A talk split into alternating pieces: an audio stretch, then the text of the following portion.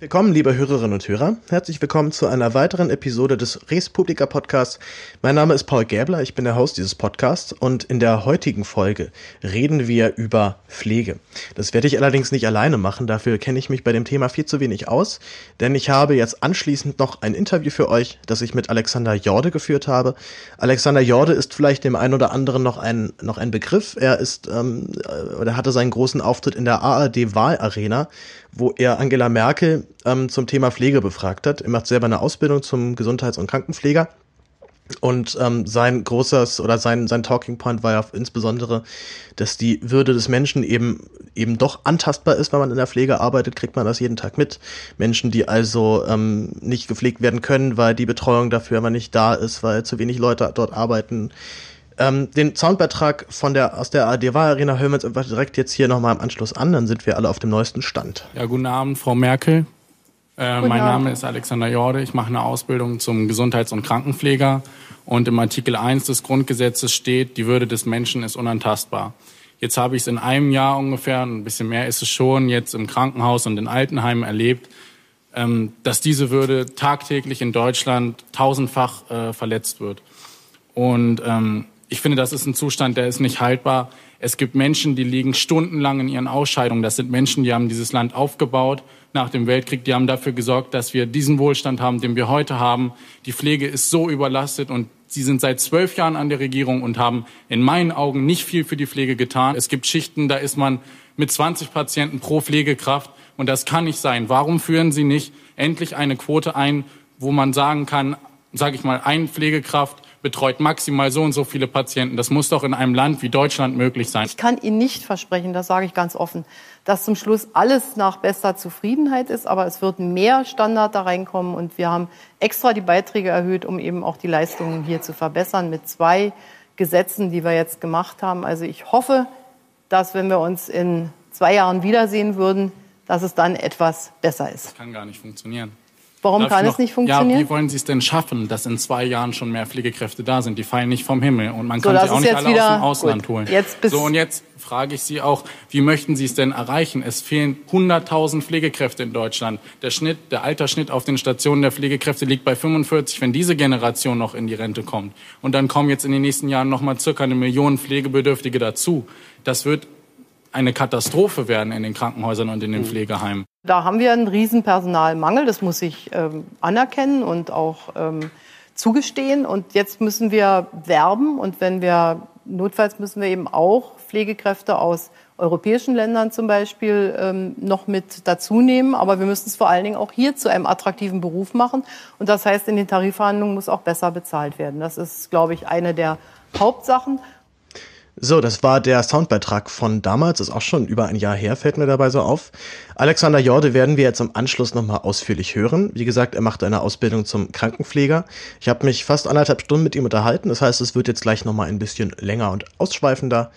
Ansonsten habe ich noch Podcast-News. Ähm, das Problem ist ja immer, beim Vorproduzieren ist mir aufgefallen, dass man dann natürlich nicht so up-to-date ist mit seinen Folgen. Das heißt, äh, nochmal herzliches Dank an Sebastian Alscher fürs Unterstützen. Das, der Aufruf geht natürlich an alle, also auch an ihr da draußen, die ihr mit zuhört und äh, in der Situation seid, gerade so viel Geld zu haben, dass ihr gar nicht wisst, wohin damit. Es ist bei mir ganz sicherlich gut aufgehoben. Werdet also auch Teil des Res Publica Supporters Club und unterstützt mich bei meiner Arbeit. Denn selbstverständlich kostet dieser Podcast Geld, der Podhoster kostet Geld, die technische Anschaffung, die kostet Geld.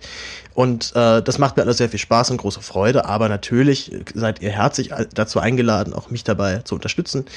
Bedeutet also, ähm, geht auf meine Website respublikapodcast.de, spendet über PayPal, auch gerne über Banküberweisung direkt. Äh, sagt mir davor natürlich nochmal gerne Bescheid. Wenn ihr das denn tut, dann bin ich auch im, äh, bin ich auch im Bilde und kann euch dementsprechend hier auch richtig würdigen.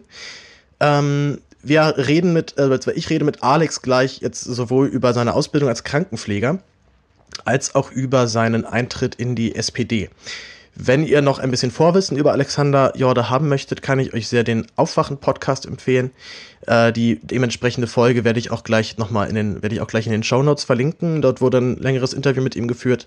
Da setze ich ein paar Punkte jetzt auch inhaltlich an, insbesondere halt zu seiner, zu seinem SPD-Eintritt. Alexander Jorde ist äh, jetzt am äh, lass mich raten, am 22.10., also zum Tag der, am Tag der Hessenwahl in die SPD eingetreten, also nicht unbedingt eine Sternstunde der Sozialdemokratie. Und äh, ja, darüber reden wir ein wenig. Ähm, das, davor muss ich allerdings noch mal ein bisschen ausholen. Das Interview ist jetzt schon anderthalb Wochen alt, also sind ein paar Sachen in der Zwischenzeit passiert. Unter anderem, was passiert ist, dass ähm, Marco Bülow aus der SPD ausgetreten ist. Marco Bülow war einer der Abgeordneten, die immer tapfer gegen auch Beschlüsse des Parteivorstands gestimmt haben, auch bestimmte Sachen nicht, ähm, nicht so unterstützen wollte und konnte. Er ist zum Beispiel sehr konsequent bei Auslandseinsätzen, hat er immer konsequent dagegen gestimmt. Er hat auch ähm, Angela Merkel seine Stimme nicht gegeben, als sie zur Bundeskanzlerin in der, in der jetzigen großen Koalition gewählt wurde. Marco Bülow hat vor ein paar Tagen seinen Austritt aus der Partei angekündigt. Ich hatte ähm, das Glück, dass ich noch bei der Pressekonferenz dabei sein konnte und äh, möchte euch noch ein paar Sachen mitteilen dazu, die mir im Kopf geblieben sind. Ich fand, es war eine ziemlich traurige, deprimierende Veranstaltung. Nicht, weil ähm, Marco irgendwie blöd ist, so ganz im Gegenteil, ich finde ein toller, toller Mann, sondern tatsächlich einfach seine, ja, einfach seine Erfahrung innerhalb dieser Fraktion für ihn wirkt es halt immer mehr so, dass das eher so zu einem Wahlverein verkommt. Die Leute halt letztendlich vorgegeben bekommen, was sie abzustimmen haben und wie sie abzustimmen haben und keinerlei Debatte darüber mehr geführt wird. Ähm, auch ich bin jetzt aus äh, Konsequenz dessen und einfach aufgrund meiner Hoffnungslosigkeit, dass in dem Laden doch nochmal etwas passiert, aus der SPD ausgetreten. Das ist also jetzt im Interview noch nicht der Fall. Dementsprechend werden wir gleich auch noch ein bisschen als Genossen sozusagen über die SPD reden. Ein paar Worte möchte ich aber zur SPD verlieren, beziehungsweise vor allem zu dem Austritt von Marco Bülow ich bin ähm, vor allem tatsächlich da deswegen entsetzt, weil äh, also erstens von den Reaktionen jetzt auf seinen Rücktritt, also keiner hat sich mal inhaltlich mit seinen Punkten auseinandergesetzt. Er hat ein achtseitiges Statement geschrieben, was finde ich sehr gut und sehr auf den Punkt bringt, was zurzeit in dieser Partei falsch läuft und schief läuft. Aber darauf, wie gesagt, wird inhaltlich nicht eingegangen. Es wird äh, darauf rumgeritten, dass er jetzt ja ein Verräter ist, dass er äh, doch jetzt bitte auch sein Bundestagsmandat zurückgeben soll. Schließlich hat er das ja nur über die SPD bekommen.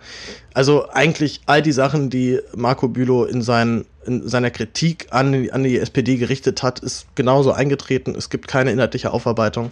Es gibt keine, äh, keine Reform der Partei, weder strukturell noch inhaltlich noch wirklich personell. Also alles ist beim Alten geblieben und ich muss sagen, dass es mir ähnlich geht. Ich war ja von dem Debattencamp schon ziemlich enttäuscht. Ich sehe auch jetzt zwar Bemühungen, ein paar, ein paar Themenpunkte zu setzen, also Hartz IV zu überwinden, aber auch da gibt es bis jetzt für mich sehr wenig konkretes Inhaltliches. Es gab ein Spiegel-Interview mit Frau Nahles, wo Passagen teilweise wirklich so klingen, als wären sie jetzt von einem FDPler eingesprochen worden. Also ja, ich sehe keinerlei Bewegung. Ich sehe auch nicht, dass man das mit dem SPD erneuern wirklich ernst nimmt. Und SPD erneuern hört man sich jetzt nun auch schon einfach seit, boah, seit vielen Jahren an. Es gab einen Monitorbeitrag darüber, wo die einfach mal hintereinander geschnitten haben, die, über die letzten zehn Jahre, wie häufig schon die Erneuerung der, dieser Partei angekündigt worden ist. Und so wirklich konkret wurde es halt dann nun mal doch nicht. Ähm, also ich, ich, ich, durfte im, ich durfte in der Pressekonferenz von Bülow auch noch Fragen stellen. Ähm, und eine Frage war, die mich halt eben interessiert hatte, warum es nicht gelungen ist, innerhalb dieser Partei eine wirkliche Allianz zu bilden. Äh, es gab ja doch immerhin von den, ich glaube, 150, knapp ein äh, bisschen mehr als 150 SPD-Abgeordneten in der Fraktion, immerhin zehn, die gegen die GroKo gestimmt haben. Und ich habe ihn gefragt, warum es denn nicht gelungen ist, zumindest mit diesen zehn eine Allianz zu bilden oder sich zumindest zusammenzutun. Und er sagte, dass äh, das also ja, ich finde, man kann tatsächlich fast von, einem, von einer Art Mobbing gegenüber diesen, gegenüber dieser kleinen Allianz sprechen. Also er meinte, dass er zum Beispiel seit 2016 halt nicht mehr im Bundestag geredet hat, weil ihm einfach kein Rederecht von der Fraktion zugestellt, äh, äh, zugeteilt worden ist. Äh, den anderen Leuten, den anderen Abweichern geht's da ähnlich. Er meinte, ein paar sitzen gerade noch nicht mal mehr in irgendwelchen Ausschüssen, die sitzen einfach jetzt nur so im Bundestag und haben eigentlich dort keinerlei Funktion mehr. Also sie werden richtig an den Rand gedrängt, werden nicht ernst genommen. Eine, eine, breite Debatte, wie man doch mal andere, ob, ob, man nicht doch mal andere Sachen ausprobieren kann, gibt es nicht, wird nicht, ja, wird einfach nicht stattgegeben, wird glatt gebügelt und deswegen habe auch ich mich jetzt dazu entschieden, aus dieser Partei auszutreten. Nichtsdestotrotz hören wir jetzt gleich ein sehr gutes, sehr spannendes Interview mit Alexander Jorde und wir hören uns danach gleich im Anschluss nochmal. So, jetzt sind wir live zugeschaltet nach Hildesheim. Mit wem rede ich denn da? Ja, ich bin Alex, 22 Jahre alt und mache eine Ausbildung zum Krankenpfleger.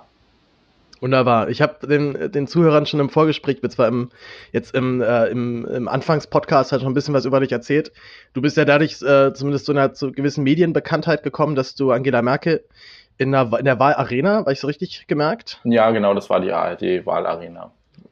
Ja, dass du ihr dort äh, inhaltlich Konter gegeben hast und äh, sie darauf auch ganz offensichtlich nicht so vorbereitet war. Das ist jetzt schon über ein Jahr her. Wirkt das noch nach? Wirst du da manchmal noch drauf angesprochen oder ist das schon inzwischen durch? Ja, also es wirkt irgendwie schon noch nach. Vor allem natürlich, manche Patienten sprechen einen darauf an, sind sie nicht der oder so. Also das, das kommt schon noch vor. Und natürlich auch so jetzt so mein politisches Engagement, nenne ich es mal, oder auch wenn ich irgendwo bei irgendwelchen Podiumsdiskussionen bin oder sowas, dann hängt das natürlich viel auch mit dieser Situation damals zusammen. Na, du hast es ja vor allem auch immer noch geschafft, dass das Thema weiterhin nicht jetzt Hauptthema ist in den Medien, aber es ist immer noch da, es ist immer noch präsent und ich habe das Gefühl, seit dieser seit dieser Wahlarena wissen viel, viel mehr Leute in Deutschland, wie es halt wirklich ist oder haben sich doch mal intensiver dann damit beschäftigt. Geht dir das auch so?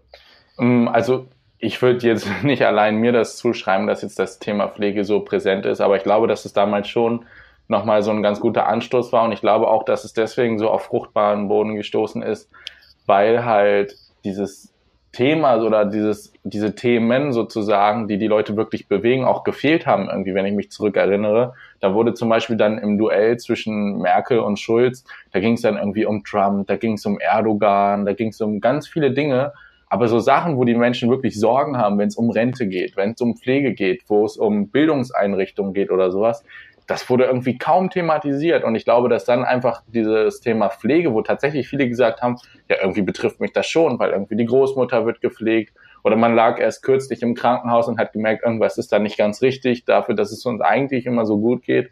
Und ich glaube, dass das schon noch so ein Anstoß war, dass die Leute gesagt haben, eigentlich gar kein so unwichtiges Thema. Ja, vor allem ist es, glaube ich, ein Thema, wo wir alle wissen, wir sind früher oder später davon betroffen. Also sei es halt als, ähm, sei es halt als derjenige, der selbst gepflegt werden muss, oder sei es halt derjenige, der sich darum kümmert, dass, äh, dass Mutti oder Oma irgendwie einen Heimplatz bekommen. Mhm. Also man kommt um das Thema nicht so richtig rum, glaube ich. Das ist natürlich auch noch so ein Punkt. Ja, und vor allem, und das, das hört man halt auch immer wieder raus, verbinden die Menschen mit Pflege häufig Alter. Also ja, es geht dann um Altenpflege und sowas.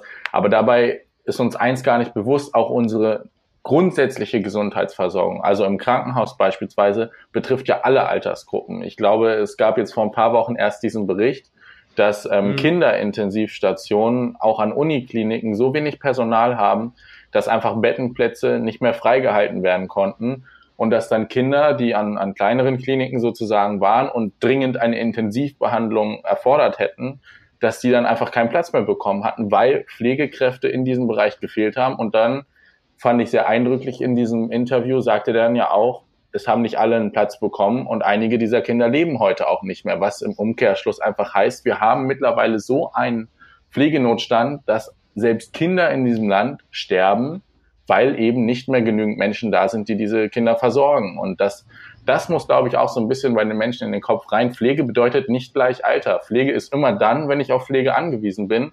Und es kann auch sein, dass ich morgen zur Arbeit fahre, werde vom LKW angefahren oder sonst was. Und dann bin ich pflegebedürftig für den Rest meines Lebens. Und dafür muss ich keine 80 sein, das kann auch schon mit 8 passieren. Und das ist, glaube ich, auch was, was die Debatte nochmal schärfer macht, wenngleich ich auch natürlich sage, auch wenn ein alter Mensch pflegebedürftig ist, der hat genauso eine gute Versorgung verdient wie ein Kind. Aber ich glaube, die Menschen kann man einfach noch besser sensibilisieren für so ein Thema, wenn man sagt, das fängt schon bei deinen Kindern an, dass die auch mal Pflege brauchen können. Und das nicht erst in 60 Jahren. Man fragt sich ja dann immer so ein bisschen, wie konnte das so weit kommen? Also wie kann in ein Land, das derartig reich ist und meine, so wir sind, wir reden hier von Deutschland, so ich glaube, würde ja. man jetzt irgendwie so zehn Leute random auswählen auf der Welt in irgendwelchen Drittländ äh, Drittweltländern und fragen, hey, hast du Bock nach Deutschland zu kommen? Glaubst du, es ist ein gutes Land? Natürlich, natürlich ist es. Naja. Das ist mit das, das mit, mit das reichste Land der Welt. Wie kann es denn, wie konnte das passieren, dass gerade hier so ein Notstand herrscht, dass die Kinder nicht behandelt werden können, dass Menschen tagelang in ihrer eigenen, ihren, in ihrer eigenen Scheiße dann liegen. Mhm. So, ich kenne ich kenn die Stories auch so ein bisschen von meiner Freundin, die Rettungssani gefahren ist und sie meinte mal, wenn sie Patientenverlegung hatten oder Patiententransport aus Altenheim, hatte sie mal schon ein bisschen Schiss nach dem Motto, es, es könnte gleich sein, dass ich Sachen sehe, die ich eigentlich mhm. so nicht sehen wollte, nach dem Motto. Und also da, da gab es dann wirklich so richtig gruselige Heime, wo du echt reingehst und die ganze Atmosphäre ist schon so, mhm. ja, ist schon, ist schon so angsteinflößend, dass du eigentlich nur noch raus möchtest. Ja, das ist eine schwierige Frage. Ich glaube, da kommen ganz, ganz viele unterschiedliche Sachen zusammen, warum wir jetzt an so einem Punkt sind. Aber das ist ja nicht nur bei der Pflege das Thema, auch wenn es um Armut generell in der Gesellschaft geht. Ich meine, am eindrücklichsten sieht man es auch, finde ich, wenn man in der ambulanten Pflege mal war. Das ist ja bei uns auch so, dass wir bestimmte Bereiche in der Ausbildung auch machen müssen. Und da war ich auch mal acht Wochen in der ambulanten Pflege und dann sieht man wirklich, wie Menschen in diesem, in Anführungszeichen, reichen Land teilweise leben oder leben müssen. Und das ist echt erschreckend. Und dann denke ich mir, wie kann das denn sein? Das kann einfach nicht sein, dass wir auf der einen Seite so viel Kohle haben in diesem Land und so viel produzieren und exportieren und machen und tun. Und auf der anderen Seite gibt es Menschen, die komplett hinten rüberfallen. Und vor allem in der Pflege wird es halt sichtbar. Und ich finde einfach, ich meine, man bezeichnet nicht umsonst die Medien auch häufig als äh, vierte Staatsgewalt, dass diese Staatsgewalt halt auch ganz häufig versagt. Und ich bin bei weitem keiner, der jetzt sagt, oh, öffentlich-rechtliche abschaffen. Für mich sind das meistens am ehesten noch diejenigen, wo ich am ehesten noch Vertrauen drin habe. Aber einfach diese Themensetzung, die ist so katastrophal, wenn ich mir die Talkshows angucke, um was geht es denn da meistens? Dann geht es irgendwie ums Thema Flüchtlinge, um Migration. Da werden Themen aufgebläht, die die meisten Menschen überhaupt nicht betreffen. Ich sage immer zu den oder, Leuten. Oder wann, oder wann tritt Seehofer zurück? Ja, endlich? sowas. Oder Maßen. Was juckt mich das? Ja, okay, die haben da irgendwelche Differenzen, aber muss man das über Wochen hinweg aufblähen und immer weiter diskutieren? Und es kommt ja sowieso nicht zu einer inhaltlichen Aussage. Das verstehe ich dann eben nicht. Und so wichtige Themen, wo ich sage, da geht es wirklich darum, dass Menschen in diesem Land sterben. Das ist ja so. Wenn man sich anguckt, die Zahlen von Infektionen im Krankenhaus, man schätzt ungefähr mindestens 15.000 Menschen sterben jedes Jahr an Infektionen im Krankenhaus, wovon viele vermeidbar wären, wenn man eine bessere Hygiene einhalten könnte, was aber auch nur mit mehr Personal gehen würde. 15.000 Menschen, da diskutiert man kaum drüber. Aber wenn mal ein Verrückter irgendwie in Berlin mit einem LKW über so einen Weihnachtsmarkt fährt, was absolut dramatisch ist, wo man den Leuten aber auch mal sagen muss, es gibt Menschen, die kann man nicht vorausberechnen. Und wenn du da Poller aufstellst, dann fällt denen was anderes ein. Das sind einfach Situationen, man kann nicht hundertprozentige Sicherheit gewährleisten. Da wird dann aber wochenlang drüber diskutiert und natürlich dieses Migrationsthema und Flüchtlingsthema aufgemacht. Aber diese Themen, die man strukturell verändern könnte, wo es wirklich viele tausend Menschen jeden Tag betrifft, da geht man gar nicht erst dran, weil das würde viel Geld kosten. Da müsste man einiges im System ändern. Und da müsste man auch bei einigen Leuten natürlich mehr Geld abknüpfen, weil irgendwo muss es ja auch herkommen. Und das wird man natürlich nicht thematisieren. Das ist ja so, so, das, so der nächste, das nächste große Ding, ne? dass man auf der einen Seite zwar eine bessere Pflege fordert, aber ich könnte mir auch wirklich auch vorstellen, dass dann, was ich ein linker oder ein grüner Politiker, was ich ein Habeck sagt, okay, wir machen jetzt mal eine, hier eine fette Pflegereform und das geht so nicht mehr und wir führen einen richtigen Personalschlüssel ein. Und dann äh, kommt halt aber raus, das wird, äh, das wird teuer. Wir müssen auf jeden Fall alle nochmal drauf zahlen. Da könnte ich mir schon vorstellen, dass die Begeisterung bei einigen dann schon wieder schwindet. Ja, und das ist auch so ein, so, so ein Missstand in unserer Diskussion, dass wir zu eindimensional denken. Das finde ich, jedes Mal rege ich mich darüber auf, wenn diese Diskussion aufkommt, wo sich dann Spahn hinstellt, ja, äh, das, ist, das kommt in der Bevölkerung äh, eigentlich ganz gut an, weil alle sagen ja, Pflege muss besser bezahlt werden. Wir erhöhen jetzt den Pflegebeitrag um so und so viel Prozent. Und da muss man sich mal angucken, wie funktioniert eigentlich unser Sozialversicherungssystem? Und wie funktioniert es beispielsweise in anderen Ländern wie Norwegen? Bei uns ist es so, dass es ja so eine Beitragsbemessungsgrenze und eine Versicherungspflichtgrenze gibt. Das heißt, wenn ich über 4.250 Euro sind es, glaube ich, verdiene, zahle ich auf jeden Euro, den ich danach verdiene, gar keine Krankenversicherungsbeiträge mehr. Das ist ja gedeckelt.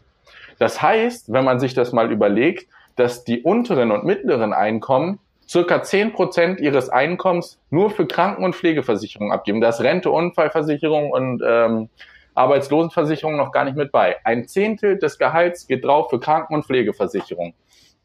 Und dann guckt man sich mal das Gehalt beispielsweise von einem Vorsitzenden des VW-Konzerns an, der im Monat vielleicht 800, 900.000 Euro hat.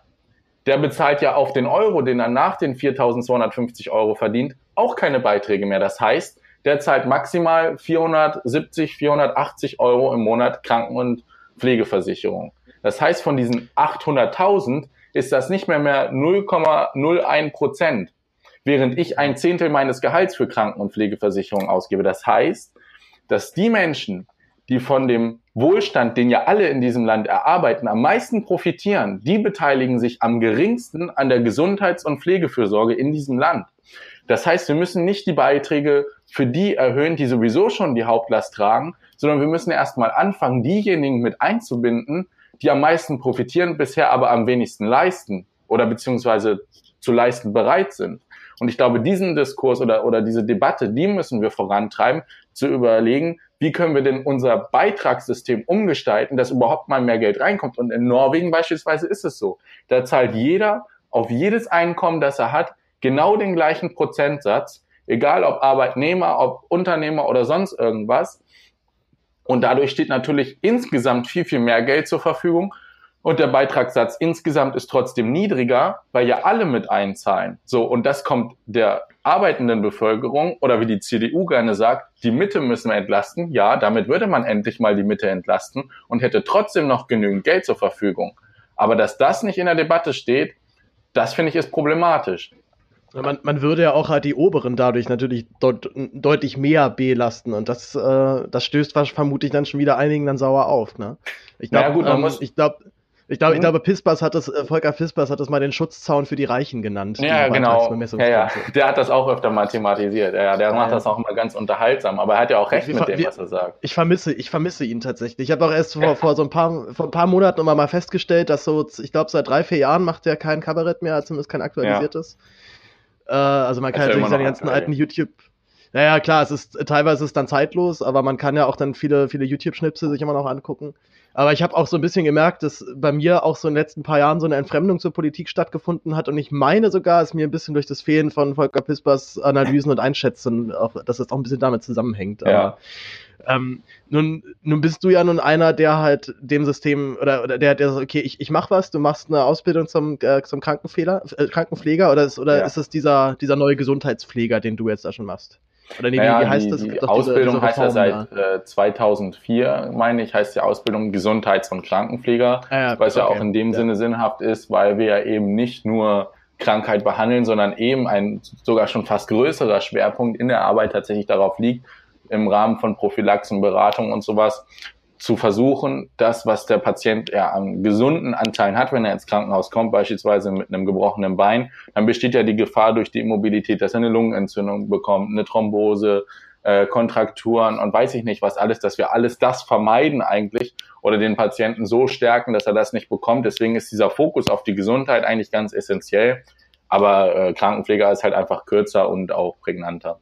Ja, ich, ähm, ein Freund von mir zum Beispiel macht auch eine Ausbildung zum Krankenpfleger. Ich frage den halt immer, äh, vor allem, warum, warum, warum tust du dir diesen Scheiß echt eigentlich an? So, das ist ein sehr, sehr stressiger Job, der bestimmt, wenn einem das Spaß macht, auch wahnsinnig viel gibt. Also das kenne ich halt auch immer aus Erzählungen von Leuten, die in der Pflege arbeiten, dass dieser der persönliche Patientenkontakt dann halt genau das ist, was dir den Job halt äh, besonders macht oder was den Job auch schön macht umso, umso dramatischer, dass genau dieser Teil ja immer, äh, immer, immer, immer mehr wegfällt, weil, weil dafür die Zeit dann nicht mehr ist. Aber wie gesagt, es wird schlecht bezahlt, das ist wahnsinnig anstrengend und dazu auch noch ein bisschen undankbar. Warum tust du dir das an, Alex? Naja, warum was heißt, warum tut man sich das an? So, also natürlich ist es erstmal die Ausbildung, die man macht und ähm, man hat enorm viele Möglichkeiten auch mit, der, mit dem Abschluss in der Pflege. Ähm, und ja, es ist immer diese große Differenz. Auf der einen Seite der Beruf an sich, der echt gut ist. Das ist interessant, vielfältig, man trägt viel Verantwortung, macht auch teilweise echt Spaß. Und auf der anderen Seite halt die enorme Arbeitsbelastung und das teilweise echt schlechte Gehalt. So, und diese beiden Dinge sind halt in eine komplett oder gehen in eine komplett unterschiedliche Richtung. Und man befindet sich halt immer irgendwo dazwischen. Es gibt Tage, wo man sagt, boah, was habe ich eigentlich für einen coolen Job? Also wirklich, also was erlebt man da eigentlich auch an, an Geschichten, weil man arbeitet mit Menschen in unterschiedlichsten Situationen, wo auch total lustige Geschichten oder berührende Geschichten entstehen können. Und auf der anderen Seite denkt man sich immer, ich trage so viel Verantwortung und ich mache eigentlich so was Wichtiges in dieser Gesellschaft, was diese Gesellschaft auch enorm zusammenhält, weil ohne uns würde echt alles zusammenbrechen, muss man natürlich auch sagen, was auch viele andere Berufsgruppen betrifft, ohne Frage. Aber wie wird das honoriert von der Gesellschaft? Und das ist ja natürlich immer echt eine schwierige Frage. Und ja, warum ich das jetzt mache, es macht mir erstmal Spaß, aber ähm, die Frage ist halt, wie lange hält man es aus in diesem Beruf? Und es muss sich natürlich was verändern, damit es auch ähm, ja, von Bestand sozusagen bleibt. Du hattest es, glaube ich, in dem Aufwachen-Interview auch gesagt, ne? aber wie, wie, lange hält ein Pfleger aus? Sieben, sieben, acht Jahre im Schnitt? Also ich glaube, in der Krankenpflege ist die durchschnittliche Verweildauer in dem Beruf bei 7,5 Jahren. 7,5, ja. ja. Wow. bei, bei, bei alten Pflegern wahrscheinlich nochmal noch mal ein bisschen weniger, ne? Nee, ein bisschen länger, glaube ich sogar. Ach, ein bisschen länger sogar. Okay. Ja. Ja, weil also ich, ich stelle es mir halt immer so vor, das sind halt so diese Jobs, äh, äh oder auch gerade wenn es halt dann darum geht, vielleicht auch einen hygienischen Eingriff bei einem älteren äh, Patienten vorzunehmen, man denkt sich im ersten Mal, oh Gott, das, das, das, das kann ich nicht. Ich kann der, der alten Frau halt sich irgendwie den Hintern abwischen und dann kann man es auf einmal doch und merkt, okay, es ist jetzt eigentlich auch gar nicht so schlimm. Also mhm. man, man, man hält es halt dann irgendwie auf einmal irgendwie durch. Äh, und ich glaube, ich glaube, genau dieses Gefühl trägt einen auch ziemlich doll durch den Job. So stelle ich es so stell mir zumindest halt immer vor aus meiner, aus, aus meiner Perspektive. Also dass halt auch vielleicht dann auch Kollegen manchmal Schichten übernehmen, weil sie halt wissen, okay, wenn ich es jetzt nicht mache, dann ist halt hier keiner. So, dann, dann ist hier einfach keiner und die Patienten brauchen mich ja. Also man, es ist ja ein unglaublicher emotionaler Druck, der sich da nochmal aufbaut, gerade mhm. weil du halt weißt, wie wichtig deine Position halt hier ist. Ja, das ist aber tatsächlich auch eines der Probleme, was ich zumindest als Problem sehe, ist halt eben dieses falsche Verantwortungsgefühl der Pflegekräfte, dass viele sagen, ich muss einspringen wegen der Kollegen, ich muss einspringen wegen der Patienten. Aber eigentlich hält das, dieses Einspringen, das System am Leben und schadet den Leuten, die es äh, sozusagen noch versuchen zu stützen. Das heißt, wenn, oder das ist ja auch ein großes Problem, dass die Schichten immer so geplant sind, meistens zumindest, dass wenn einer krank wird, also eine normale Krankheitsquote in einem Unternehmen, dass dann schon die ganze Organisation in sich zusammenbricht. Manchmal reicht es ja schon, wenn ein Schüler krank wird oder ein Auszubildender. Mhm. Und ähm, wenn das dann kompensiert wird durch die Pflegekräfte, die eigentlich frei hätten, die eigentlich die Erholungszeit haben, dann führt das dazu, dass das System so erhalten bleibt, dass sich nichts ändert. Aber auf Dauer werden halt die Pflegekräfte verschlissen und nicht umsonst sind die Berufsunfähigkeitsversicherungen für Pflegekräfte enorm hoch, weil einfach jeder weiß, die schaffen es nicht bis zur Rente. Also ich habe noch keine Pflegekraft gesehen, wirklich noch keine, die irgendwie mit ähm, 67 oder mit 65 noch voll auf Station gearbeitet hat und ein ganzes Arbeitsleben lang Vollzeit durchgearbeitet hat. Gibt es nicht, würde ich behaupten. Also das wäre wirklich äußerst selten. Also ich habe ich hab tatsächlich mal eine kennengelernt, als ich selber im Krankenhaus war, wegen, wegen einer Augenentzündung. Äh, aber ich, ich sag mal böse, man hat es ja auch, man hat's ja auch ein bisschen angemerkt. Also das ja. ist, die war halt. Aber glaube ich auch nicht, dass so die Vollzeit knapp. durchgearbeitet hat. Das, das, kann, das kann gut sein. Wahrscheinlich hat die auch, ist die auch immer mal runtergegangen, aber die war halt so Anfang 60, aber ja. sah halt eben auch, also auch dementsprechend gezeichnet aus von, von ihrem Beruf. So, also das ist ein, ich habe, äh, ich war zum Glück bis jetzt nur einmal wirklich im Krankenhaus, diese, diese vier Tage, habe es als tatsächlich sehr, sehr angenehm empfunden, weil ich, weil ich also auch da zum ersten Mal richtig gemerkt habe, wie wichtig dann halt ein gutes Pflegeteam da ist. Also wie wichtig es nicht nur für die Stimmung ist, ja auch für, für dich als Patient dann auch heilsam, dass du halt weißt, ich bin hier in guten Händen und mir, ist, mir wird hier irgendwie nichts passieren und ich komme hier auch wieder gesund raus. Ähm, also ich habe äh, wahnsinnigen Respekt vor, vor dieser Arbeit. Also auch, auch an dich äh, großes, äh, gro großes Danke, weil ich habe auch immer die Sorge, dass vielleicht wirklich immer mal die Situation ist, dass klar ist, wir haben nicht mehr genug Leute, die das machen. Unser System äh, blutet gerade so ein bisschen aus. Das wird kommen. Also das ja, Ding ist auch, ähm, ich es macht manchmal natürlich auch, also es ist natürlich halt auch cool, manchmal so, so zu sagen, so, ah, oh, jetzt, jetzt kommt der richtige Zusammenbruch und so diesen Schwarzmaler zu spielen, aber das ist halt einfach so. Es wird einen Zusammenbruch dieses Systems geben. Das ist unausweichlich, weil wir einfach im Moment nicht die Reformen machen, die das verhindern werden. Und ähm, man, man muss sich ja nur mal vergegenwärtigen. Jetzt haben wir im Krankenhaus ungefähr 1 zu 13. Wir haben aber, wenn man jetzt mal auf die Stationen guckt, was so der Altersschnitt ist, so bestimmt drei Viertel der Menschen, die dort auf den Stationen arbeiten, sind über 50. Ist zumindest mein subjektives Empfinden und ich glaube auch die Statistiken belegen irgendwie so, das Durchschnittsalter ist auf jeden Fall über 40 auf den Stationen. Also so, also ab, so ab in zehn Jahren wird es dann spannend sozusagen. Wenn die, ich glaube schon, ja, so in dem Bereich, also wenn es so auf die 2030 zugeht, dann wird das richtig ein Horrorszenario werden, weil, und das ist das Entscheidende, da gehen ein Riesenbatzen an Menschen in Rente. Die sind dann nicht mehr da. Und da muss man aber auch überlegen, das sind dann auch alles alte Menschen. Das heißt, die werden auch kränker, die werden auch pflegebedürftiger. Das heißt, während wir auf der einen Seite, auf der einen Seite immer noch mehr Pflegebedürftige haben oder Patienten, die krank werden und ins Krankenhaus kommen, haben wir auf der anderen Seite immer weniger Pflegekräfte. Das heißt, das, was, was jetzt eigentlich schon ein Notstand ist, wo jetzt schon enorm viele Menschen drunter leiden, das wird sich nochmal krass verschärfen. Und ich glaube, dann kommt nochmal so ein Anstoß bei dieser Negativspirale, der das Ganze nochmal verschimmern wird, weil dann stehst du da morgens und hast nicht nur 13 oder 15 Patienten, sondern vielleicht 20 oder 25. Und dann sagen tatsächlich die letzten hartgesottenen, nee, komm, das kann ich mir wirklich nicht mehr antun und nehmen auch ihren Hut. Und dann wird so eine Spirale in Gang getreten, glaube ich zumindest, wo dann auf einmal gar keiner mehr da ist, der sich das antut, wo dann irgendwer da hinkommt und sieht einfach nur noch, nur noch Patienten und weiß gar nicht mehr, wo vorne und hinten ist, dann wird derjenige auch noch sagen, das kann ich einfach nicht. Das können wir nicht mehr leisten. Und dann will ich gar nicht wissen, was wir für Zustände haben. Und das muss, glaube ich, endlich in der Gesellschaft ankommen. Dieses weg von diesem, ja, Pflege ist so ein Thema, aber wir haben ja auch noch hier Digitalisierung und da haben wir noch ein bisschen. Das wird das Thema, was unsere Gesellschaft auseinanderreißen wird, glaube ich. Also das klingt jetzt so ein bisschen, als ob ich das Thema so hochpushen will, aber das müssen wir uns einfach bewusst werden. Man wird irgendwann in ein Krankenhaus kommen und es wird keine Sicherheit mehr geben, dass man behandelt wird. Ich glaube, wir haben uns zu sehr an dieses Sicherheitsgefühl gewöhnt in, in Deutschland. Und Sicherheitspolitik ist ja auch immer ein beliebtes Thema, aber da geht es nicht um irgendwelche Grenzen sichern. Sicherheitspolitik ist auch dafür zu sorgen, dass genügend Pflegekräfte da sind. Und das wird irgendwann nicht mehr so sein. Bei den Ärzten sieht es, glaube ich, nicht viel besser aus. Und dann ähm, bin ich mal gespannt, wie dieses Land, wie diese Gesellschaft das losen, äh, lösen möchte.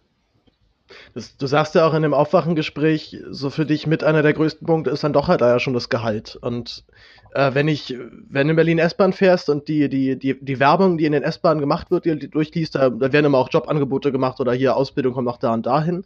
Also man hat, man weiß auf jeden Fall, okay, gut, gut gefragt oder gute Chancen gibt es gerade für ausgebildete Pfleger, für ausgebildete Erzieher äh, und für äh, ungelernte Leute, die in der, äh, die im Callcenter arbeiten wollen. Das sind so die drei, die drei Hauptpunkte, die in der, die in der öffentlichen Verkehrsmittel in Berlin beworben ja. werden. Da könnte man ja nun denken, okay, wenn ihr also so Hände dringe, so, so Hände ringt nach Pflegern suchst und äh, Erziehern auch, so da gibt es dann teilweise wirklich klasse, also wirklich krasse Plakate mit äh, du wirst gebraucht. Also man muss eigentlich nur noch Deutschland, äh, Deutschland sucht dich draus machen, dann ja. ist es dann, dann glaube ich, kommt es wirklich bei jedem an.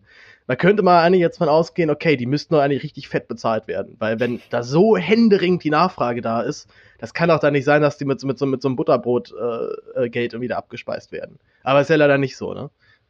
Ja, also klar, wenn man, wenn ich jetzt äh, FDP-Mitglied wäre, würde ich sagen, ja, der Markt müsste das eigentlich regeln, aber das Lustige oder was heißt lustig, das Traurige eigentlich ist, dass genau an dieser Stelle im Gesundheitssystem, was wir ja seit Jahren immer weiter in, in die private Schiene treiben und immer sagen, immer mehr Markt, immer mehr Markt, zeigt eigentlich, dass der Markt genau an so einer Stelle komplett versagt.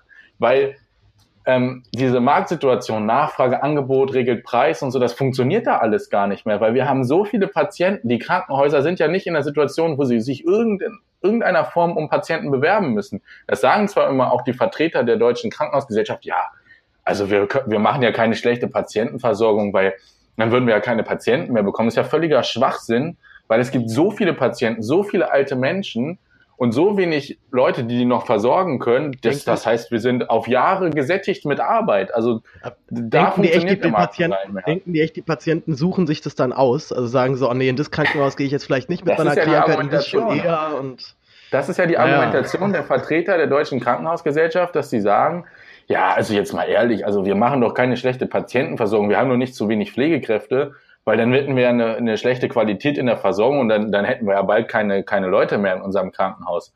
Also ja, natürlich gibt es einen Anteil an elektiven Eingriffen, zum Beispiel bei einer, bei einer neuen Hüfte oder so, wo die Leute schon sagen, hm, okay, guck mal, wo kann ich denn hin? Wo ist es denn gut? Aber dann kommen natürlich Wartezeiten und am Ende ist es doch so, wie bei den Ärzten, man ist froh, wenn man nach drei Monaten überhaupt irgendwo einen Termin bekommt. Und äh, da herrscht da keine Marktsituation mehr. Also beim besten Willen nicht. Und dann versagt der Markt eben, wie du es auch schon mit anderen Worten beschrieben hast, genau an der Stelle beim Gehalt bei den Pflegekräften. Wir haben eine riesen Nachfrage nach Pflegekräften. Wir haben ein minimales Angebot. Dementsprechend müsste der Preis oder auch in anderen Worten der Lohn extrem hoch sein, ist er aber komischerweise nicht. So, und das hat damit zu tun, dass wir auf der anderen Seite ja trotzdem weiter Kunden bekommen. Die Qualität kann ja so weit in den Keller gehen, wie sie will. Die Leute werden ja trotzdem krank. Und die können ja nicht ausweichen. Es gibt ja nichts anderes, wo sie hin können. Und das ist eigentlich dieses perfide, dass wir immer davon reden, ja, die Privaten und die können das ja alles so viel besser ähm, oder der Markt regelt das. Aber er regelt nicht. Er funktioniert an dieser Stelle schlicht und ergreifend nicht. Und das ist das große Problem, dass die Leute das nicht verstehen, dass ein Gesundheitssystem privat und marktwirtschaftlich nicht funktioniert.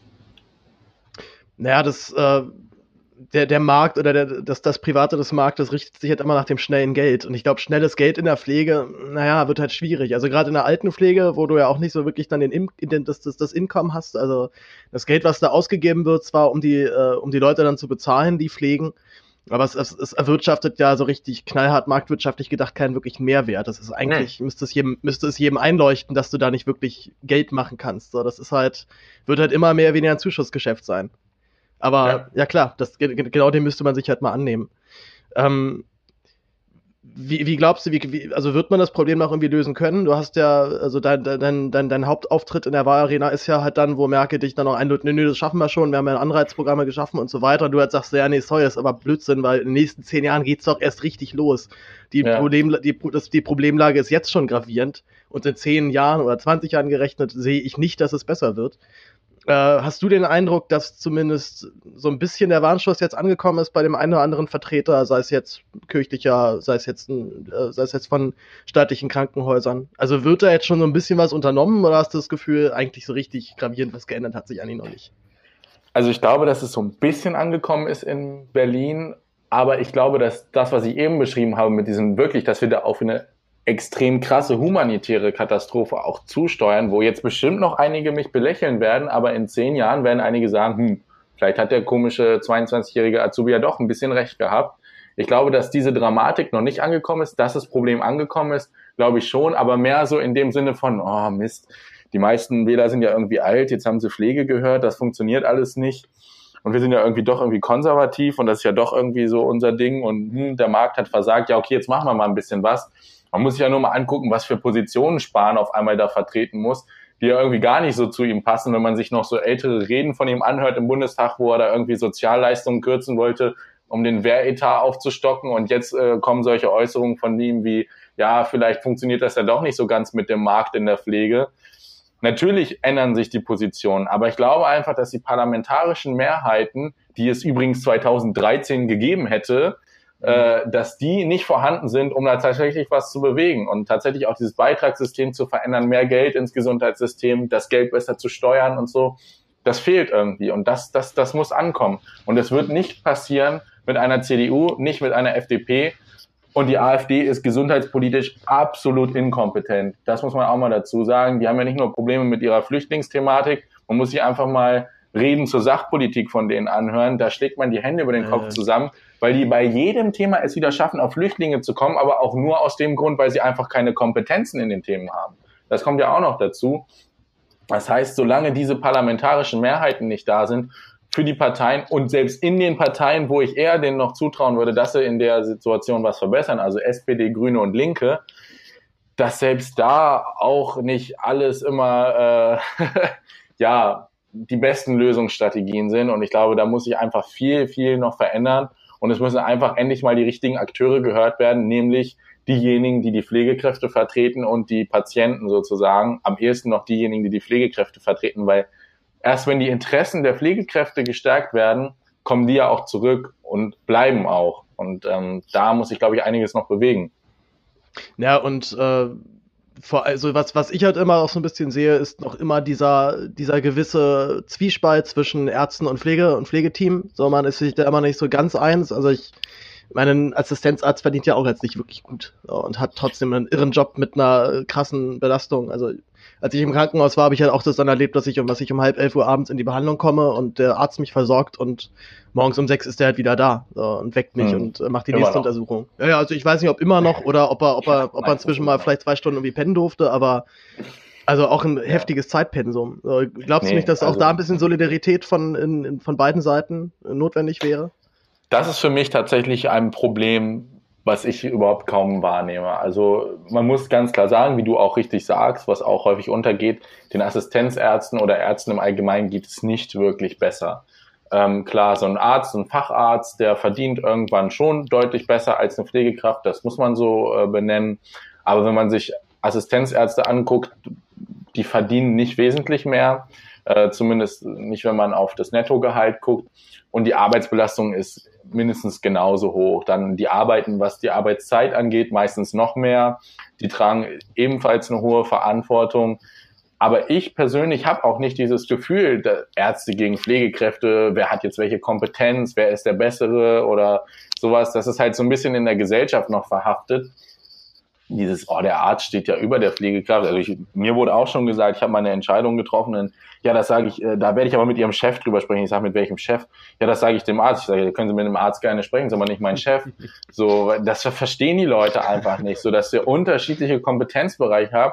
Und wenn ich pflegerisch was entscheide, dann ist das meine Entscheidung und nicht die Entscheidung des Arztes. So, es gibt unterschiedliche Kompetenzbereiche, es gibt Überschnittsbereiche, aber wir arbeiten als Team zusammen. Und ich glaube, wenn man als Pflegekraft weiß, worum geht es in meinem Beruf, wo habe ich, wo habe ich Rechte, wo habe ich Pflichten und äh, was entscheide ich auch selbst, ähm, dann kommt man da eigentlich auch nicht so in diesen Konflikt, oh, der Arzt steht ja über mir und ich muss mich jetzt unterordnen oder irgendwie sowas.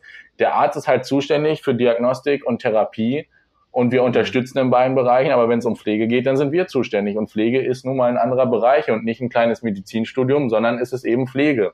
Und es ist nicht in, ohne Grund in, glaube ich, 20 von 26 EU-Ländern nur noch als Studium äh, zugänglich. Ähm, und das muss bei den Leuten einfach mal ankommen, dass wir eine eigene Profession sind und nicht nur der Kaffeekocher und äh, der hinterm Arzt her, hinterherläuft, ein bisschen Blut abnimmt und die Leute zum Klo begleitet, sondern dass wir eine eigene Profession sind. So, aber diesen Konflikt Ärzte, Pflegekräfte sehe ich persönlich nicht ja. so. Es kommt, ich glaube, das kommt dann, glaube ich, teilweise sehr aufs Haus an. Also wahrscheinlich gibt es so Häuser, die sind da wahnsinnig cool und wahrscheinlich hast du dann, hast du dann Gutes erwischt. Aber ich, ich, ich kenne auch, ich kenne auch Geschichten, wo, wo, wo es diesen alten Spagat immer noch ganz schön deutlich gibt. Ja, kommt also, aber immer noch aufs Selbstbewusstsein, glaube ich, der Pflegekräfte an. Ja. Also ja. man muss einfach sagen, ja, das ist deine Kompetenz, das hier ist meine und dazwischen verläuft die Linie und wenn du das nicht verstehen willst, ist das nicht mein Problem. So. Und ähm, wenn jede Pflegekraft diese Linie fahren würde, ich glaube, dann würden die Ärzte ganz schnell bemerken, die anders ticken und sagen, oh, okay, alles klar, gut. So, ne? Also ich weiß nicht, wie es, wie es jetzt zum Beispiel an der Uniklinik ist oder so. Das kann natürlich sein, dass da andere Hierarchien nochmal sind.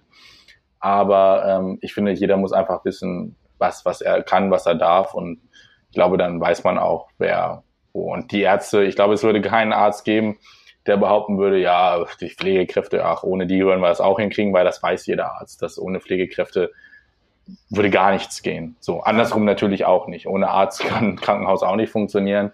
Ohne Physiotherapie würde es kaum funktionieren. Ohne Ergo, ohne Logo. Das ist, das gehören einfach alle dazu und das muss man akzeptieren und verstehen und sich gegenseitig unterstützen, weil am Ende sitzen wir alle im selben Boot. Wenn auf der Ärzteseite was fehlt und die Anordnung nicht kommt, es muss aber weitergehen, funktioniert es nicht. Wenn die Pflegekraft nicht da ist und ihren Part nicht erfüllen kann, geht es auch nicht weiter. Wenn der Sozialdienst nicht da ist, geht es nicht weiter. Na, und, es funktioniert nur, wenn. Auch die hm? Putzfrauen nicht vergessen, ne? Auch, auch da muss ah, jemand sauber, auch, auch da muss jemand sauber machen im Krankenhaus, ne? Genau das habe ich nämlich auch schon mal gesagt, auch wenn es immer um, um, um geht, wie viel verdient jemand und wie viel Gehalt soll jemand beziehen, da sage ich immer, ja, stimmt schon, so, so ein Chefarzt trägt viel Verantwortung oder so ein Vorstandsvorsitzender, aber ich sage auch immer, ein Chefarzt kann auch nur operieren, wenn der OP-Tisch vorne, vorher hygienisch gereinigt wurde. So, ja. und das geht nur, wenn die Reinigungskraft ihre Arbeit erfüllt. Und ich habe noch keinen Chefarzt einen OP-Tisch putzen sehen. Gut, ich war jetzt auch nicht im OP, aber ähm, da musst du mal richtig hingucken, Alex. ja, aber ne, das ist halt auch immer das, was ich sage. So, wenn die Leute mal sagen, ja, aber hm, Mindestlohn und ja, und die Wirtschaftsweisen kommen jetzt schon wieder um die Ecke, hatten zwar mit allem Unrecht, aber tun jetzt trotzdem so, als ob sie recht gehabt hätten. Äh, es muss einfach jeder, der Teil dieser Gesellschaft ist, auch entsprechend davon leben können, sonst funktioniert eine Gesellschaft auf Dauer nicht. Und das müssen die Leute verstehen und da hast du völlig recht. Da zählt auch im Krankenhaus die Reinigungskraft dazu. Ja, na, ich, ich, hab, ich fand halt immer noch, finde es halt immer nachher noch krass, wie immer im Wirtschaftsweisen mal Stress gemacht haben, wenn wir Mindestlohn einführen, dann, dann ist hier vorbei. Also dann, hm. dann können ja, sich das ganz viele Betriebe gar nicht leisten und so weiter. Und ich habe mich dann immer nur gefragt, also welches Unternehmen ist denn so aufgebaut, dass du deinen Mitarbeitern nicht mal einen Mindestlohn zahlen kannst. Also nicht mal, also und der Mindestlohn reicht schon jetzt nicht wirklich zu einem guten Leben in der Gesellschaft, wo ich denke, da bist du, bist du doch eigentlich mit, äh, mit der Sozialhilfe eigentlich noch besser dran, weil da musst du dich um viel mhm. Kram nicht kümmern und ja. den Hundi, den du dann weniger in der Tasche hast zum Ausgeben, okay, ist, ist, ist, ist, ist der dann, äh, entschädigt das dann, dann, äh, dann wirklich so sehr? Aber klar, natürlich, wenn, wenn das Unternehmen noch nicht mal so gebaut ist, dass, der, dass die grundsätzliche Teilhabe an der Gesellschaft gewährleistet ist, dann läuft an dem Unternehmen irgendwas nicht richtig gut. Dann ist da irgendeine Kalkulation, ja. glaube ich, noch nicht, nicht richtig aufgesetzt worden. Ähm, du du hast, ja, hast ja schon so ein bisschen gesagt, wir bräuchten äh, Leute, auch gerade Parlamentarier, die sich dann auch mehr, mehr aus der Pflegesicht äh, dann nochmal einsetzen. Welche Fraktion oder welche Partei siehst du denn da für dich so ein bisschen? Ich muss jetzt halt natürlich so dazu sagen, dass ich SPD-Mitglied bin. Ach, tatsächlich, Alex, wirklich. ja, gut, dass wir das, lange, gut, dass wir das im Vorgespräch nochmal beredet haben. Ja, ich bin ja, äh, ich war ja nicht an der Agenda 2010 beteiligt, das möchte ich auch nochmal ähm, feststellen an dieser Stelle und auch ansonsten kein Programmatiken, die da bisher aufgestellt wurden. Nein, also ich halte auch nichts davon zu sagen, ja, die sind jetzt schuld oder die sind jetzt schuld, ähm, weil man muss einfach sagen, es haben seit den 90er Jahren alle Parteien bis auf die Linke mitregiert und die AfD natürlich. Ähm, und keiner hat es irgendwie hingekriegt, diesen Zug mal zu stoppen. Manche haben vielleicht sogar noch ein bisschen mehr Gas gegeben. Aber ähm, ja, also ich kann jetzt nicht sagen, die Fraktion macht die besten Gesetze. Ich glaube, es gibt so unterschiedliche Schwerpunkte. Also bei, bei der Linken zum Beispiel habe ich das Gefühl, dass der Schwerpunkt natürlich auch nachvollziehbar mehr auf diesen Arbeitnehmerrechten liegt, dass es erstmal darum geht, dass die Leute genug verdienen, dass sie entlastet werden und so. Die haben, glaube ich, nicht unbedingt, so habe ich zumindest das Gefühl, das ist jetzt keine objektive, objektive Sichtweise, ich habe das Gefühl, dass da halt der Fokus ähm, nicht so sehr auf der Profession Pflege äh, liegt. Und dann habe ich zum Beispiel bei den Grünen das Gefühl, die haben aber auch ganz klar so zugegeben, das war für uns noch gar nicht so lange überhaupt richtig Thema. Die müssen sich da auch erstmal einfinden, aber dass die sich auch ja mit den mit den Pflegekräften und mit der Profession Pflege auseinandersetzen und da versuchen halt irgendwie so ein Gesamtkonstrukt zusammenzubauen. Bei der SPD sehe ich es ähnlich.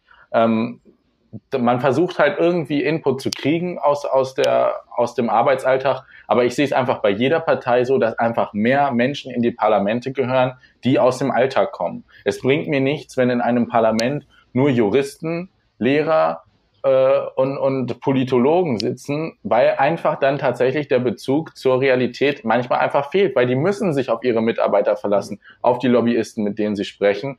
Und ich finde, es gehört einfach dazu, dass so ein Parlament auch die Gesellschaft repräsentiert, egal ob es jetzt um Frauen geht, egal ob es äh, mit Menschen mit Migrationshintergrund geht, um das Alter auch. Es sind viel zu viele alte Leute in Parlamenten und es muss auch ein Bezug zur Arbeitswelt sein. Es muss auch mal ein Maurer und es muss auch mal eine Reinigungskraft im äh, Parlament sitzen mhm. und es muss genauso eine Pflegekraft, muss genauso ein Banker und äh, ein Kfz-Meister da sitzen. Schauspieler, Schauspieler Kulturschaffende, Künstler, Musiker, weiß ich nicht. Es müssen halt diejenigen dort sitzen, die eine Gesellschaft repräsentieren. Und ich glaube, dann werden wir schon um einiges weiter, als wir es im Moment sind.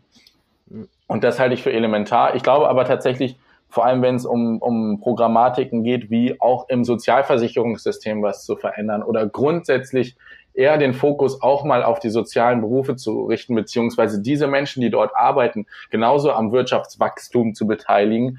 Dann sind die Parteien links der Mitte, beziehungsweise Mitte links, also SPD, Grüne und die Linke, diejenigen, die am ehesten ähm, in die Richtung arbeiten können.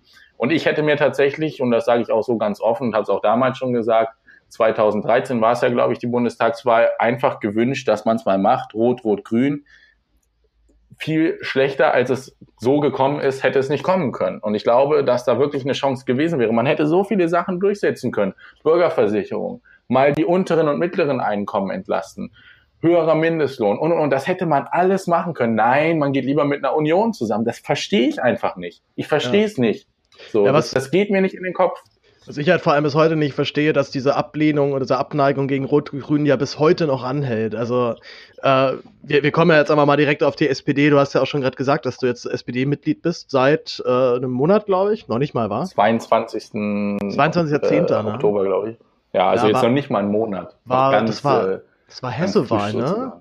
War, war das Nach der Hessenwahl. Hessen? Also ah, doch, okay. der, der, der Eintritt, beziehungsweise als ich den Eintritt unterschrieben habe, war vor der Hessenwahl, aber ich habe das öffentlich gemacht ah, okay. erst ähm, nach der Hessenwahl, weil für mich war halt auch wichtig, ähm, nicht, dass jetzt irgendwer kommt, ja, jetzt guck mal, der macht jetzt nur noch Wahlwerbung oder so, sondern wirklich zu sagen, okay, ich trete jetzt aus einer eigenen Überzeugung ein und auch zu einem Zeitpunkt, wo eh ja. eh nichts mehr ansteht, wo man es eh nicht missbrauchen gut, kann, in Anführungszeichen. Gut, gut gewählt auf jeden Fall der Zeitpunkt, ja.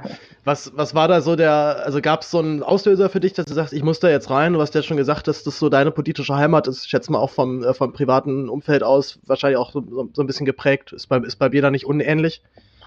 Also ich muss tatsächlich sagen, dass was heißt private Umfeld, weder Freunde noch Familie sind politisch in irgendeiner Weise irgendwie groß engagiert oder also ich wurde auch familiär nicht politisiert. Also das war irgendwie nie, dass am Küchentisch viel über Politik diskutiert wurde. Das war tatsächlich alles im Prinzip Eigenmotivation. Ich habe mir das selbst, ich weiß nicht, woher es kommt, vielleicht aus diesem, dass ich äh, schnell immer das Gefühl habe, dass irgendwas ungerecht läuft und mich dann immer sehr darüber aufrege. Ich glaube, daher kommt es eigentlich. Und ähm, das war mehr so Eigenantrieb. Also jetzt nicht irgendwie Familie, Freundeskreis oder so, Bekanntenkreis, das kam irgendwo von mir aus. Und ich bin auch so reingegangen, dass ich mich schon seit Jahren irgendwie für Politik interessiere, mir äh, Debatten angucke, Diskussionsrunden und sowas. Und dann irgendwann sich so dieses Bild geschärft hat, okay, welche Partei steht wofür? Auch von der Grundprogrammatik. Ich rede jetzt nicht von Regierungsverantwortung oder so, da ähm, würde ich das, nämlich das, nicht das unbedingt. Das übernehmen auch genug andere, das mit Regierungsverantwortung. Naja, nee, nee, ich meine nicht, dass ich jetzt sage, ich bin jetzt in die SPD eingetreten, weil ich finde das alles super toll, was sie seit 98 gemacht haben das eher nicht, weil ich sage eher so diese Grunddinger, wo ich sage, das ist was, was unseren Staat, unsere Gesellschaft ausmacht, wo ganz viel eben aus dieser sozialdemokratischen Bewegung entstanden ist, vor allem mit Blick auf Arbeitnehmerrechte, aber auch Frauenrechte zum Beispiel. Das kommt ja alles ganz viel aus dieser sozialdemokratischen Bewegung. Und auch wenn ich an so Leute wie Brandt denke oder Schmidt, das waren so wirklich Leute, wo viele heute enorm zu aufblicken und sowas sich wieder zurückwünschen. Und das sind so die Sachen, wo ich gesagt habe, okay, und dann halt noch mit dieser Grundprogrammatik, dass man auf der einen Seite immer, es gibt ja so zwei Pole, finde ich, wenn man an Politik denkt. Die einen sind, wenn man zum Beispiel Richtung FDP guckt, jeder so viel Freiheit wie möglich. Wir schreiben so wenig wie möglich vor, aber wir kümmern uns auch so wenig wie möglich um euch. Und ihr könnt halt gucken, wie ihr zurechtkommt. Auf der anderen Seite vielleicht sowas wie die Linke, dass man sagt, wir nehmen euch so viel Verantwortung wie möglich ab. Ihr habt, ihr habt immer ein sicheres Netz, aber ihr habt auch wenig Entscheidungsmöglichkeit, dass die SPD irgendwo dazwischen steht, vielleicht einen Ticken weiter links, dass so, dass sie sagt, ihr habt ein starkes Netz unter euch, aber seid so frei wie möglich. Und das ist halt das, wo ich sage, okay, deswegen sehe ich mich bei der SPD und weil sie halt auch diesen Anspruch Volkspartei hat. Ich finde, das ist auch immer noch, auch wenn es häufig diskutiert wird, ein guter Anspruch, eben zu sagen, wir machen keine Klientelpolitik. Wir stürzen uns nicht auf drei, vier Themen und das war's dann, sondern sagen, wir versuchen Politik zu machen, die die mit dem geringsten Einkommen und die mit dem höchsten Einkommen trotzdem es schafft, beide einzubinden und zu sagen, komm, wir versuchen für uns alle was zu verbessern. Ja, du musst vielleicht ein bisschen mehr abgeben, damit der ganz unten vielleicht auch ein bisschen mehr davon hat, aber dass wir dann am Ende immer das Ziel haben, die Leute zu einen und nicht zu sagen, die gegen uns. Nicht zu sagen, wie beispielsweise, wie ich es häufig das Gefühl habe, zum Beispiel bei der Linken, dass sie sagen, wir gönn's den einfach nicht kein Mensch hat das Recht, so viel Geld zu haben, sondern dass ich sage, der kann meinetwegen so viel Geld haben, wie er will, aber nur dann, wenn es demjenigen, der es erarbeitet, auch gut geht. Und dann ist die Grenze meinetwegen nach oben offen. Da soll er so viel haben, wie er will, wenn alle anderen trotzdem gut leben können. Das ist aber nicht der Fall. Und deswegen sage ich SPD, auch wenn ich natürlich sage, dass es da im Moment auch einiges gibt, was im Argen liegt. Es klingt, es klingt so ein bisschen wie das Argument, was ich auch häufig bringe, wenn ich äh, auch dann vielleicht mal mit, mit, eher, mit eher besser verdienenden Menschen dann rede und halt sagen, nee, wir brauchen def definitiv eine Reichensteuer oder zwar eine Vermögenssteuer. Und wir dann auch halt immer, ach nee, aber was soll denn das? Und wir, wir geben doch schon so viel ab. Und ich sage halt auch immer, naja, du, wenn wir hier irgendwie vier Millionen Kinder, die in Armut haben, äh, also die, wenn wir in Deutschland vier Millionen Kinder in Armut aufwachsen lassen, dann kannst du auch mehr abgeben. Also wenn die Situation so dramatisch nicht wäre, dann, dann, dann, dann, dann müssten wir darüber gar nicht reden. Aber die Situation ist halt in Teilen des Landes wirklich dramatisch für viele, viele Menschen. Und das, ja. das kriegen halt eben auch viele nicht mit. Also viele wissen ja, darüber. Das ist nämlich das Problem. Ja. Das sage ich auch immer, weil so, du lebst einfach aneinander vorbei in Deutschland. Ich, wenn du in der Stadt wohnst, ich weiß nicht, in, wenn in dem Haus gegenüber, wer wohnt da, was sind da für Schicksale, was, was leben da für Menschen, was haben die also was bewegt die? Keine Ahnung, kenne ich überhaupt nicht. So und ähm, ich habe immer so diese Vorstellung, was wäre, wenn wir nicht 80 Millionen wären, sondern 80 Leute auf einer Insel meinetwegen. Dann würde man das überhaupt nicht tolerieren, dass da irgendwie fünf Leute leben, die sich einen richtig schlanken Fuß machen und ein mega geiles Leben führen, während der Rest der Insel für diese Leute arbeitet und ein Drittel der Leute, die da arbeitet, ähm, müssen nur von Wasser und Brot, ganz übertrieben gesprochen, leben. Ähm, das würden wir nicht tolerieren. Das wäre überhaupt nicht möglich. Aber in so einer großen Gesellschaft, wo die Menschen halt aneinander vorbeileben und gar nicht mitkriegen, was hat der drüben eigentlich oder wie, wie funktioniert das Leben des anderen, da ist sowas dann eben möglich. Und ich finde, da wäre es halt ein Teil der Aufgaben der Medien, das transparenter zu machen und nicht nur einmal im Jahr zu sagen, ja, das Vermögen bei den äh, größten zehn Prozent wächst immer weiter, bei den anderen wird es immer kleiner. Aber kommen wir jetzt zum Wetter, so dass das eben mal eine größere Diskussion wird, dass da immer mehr drüber gesprochen wird.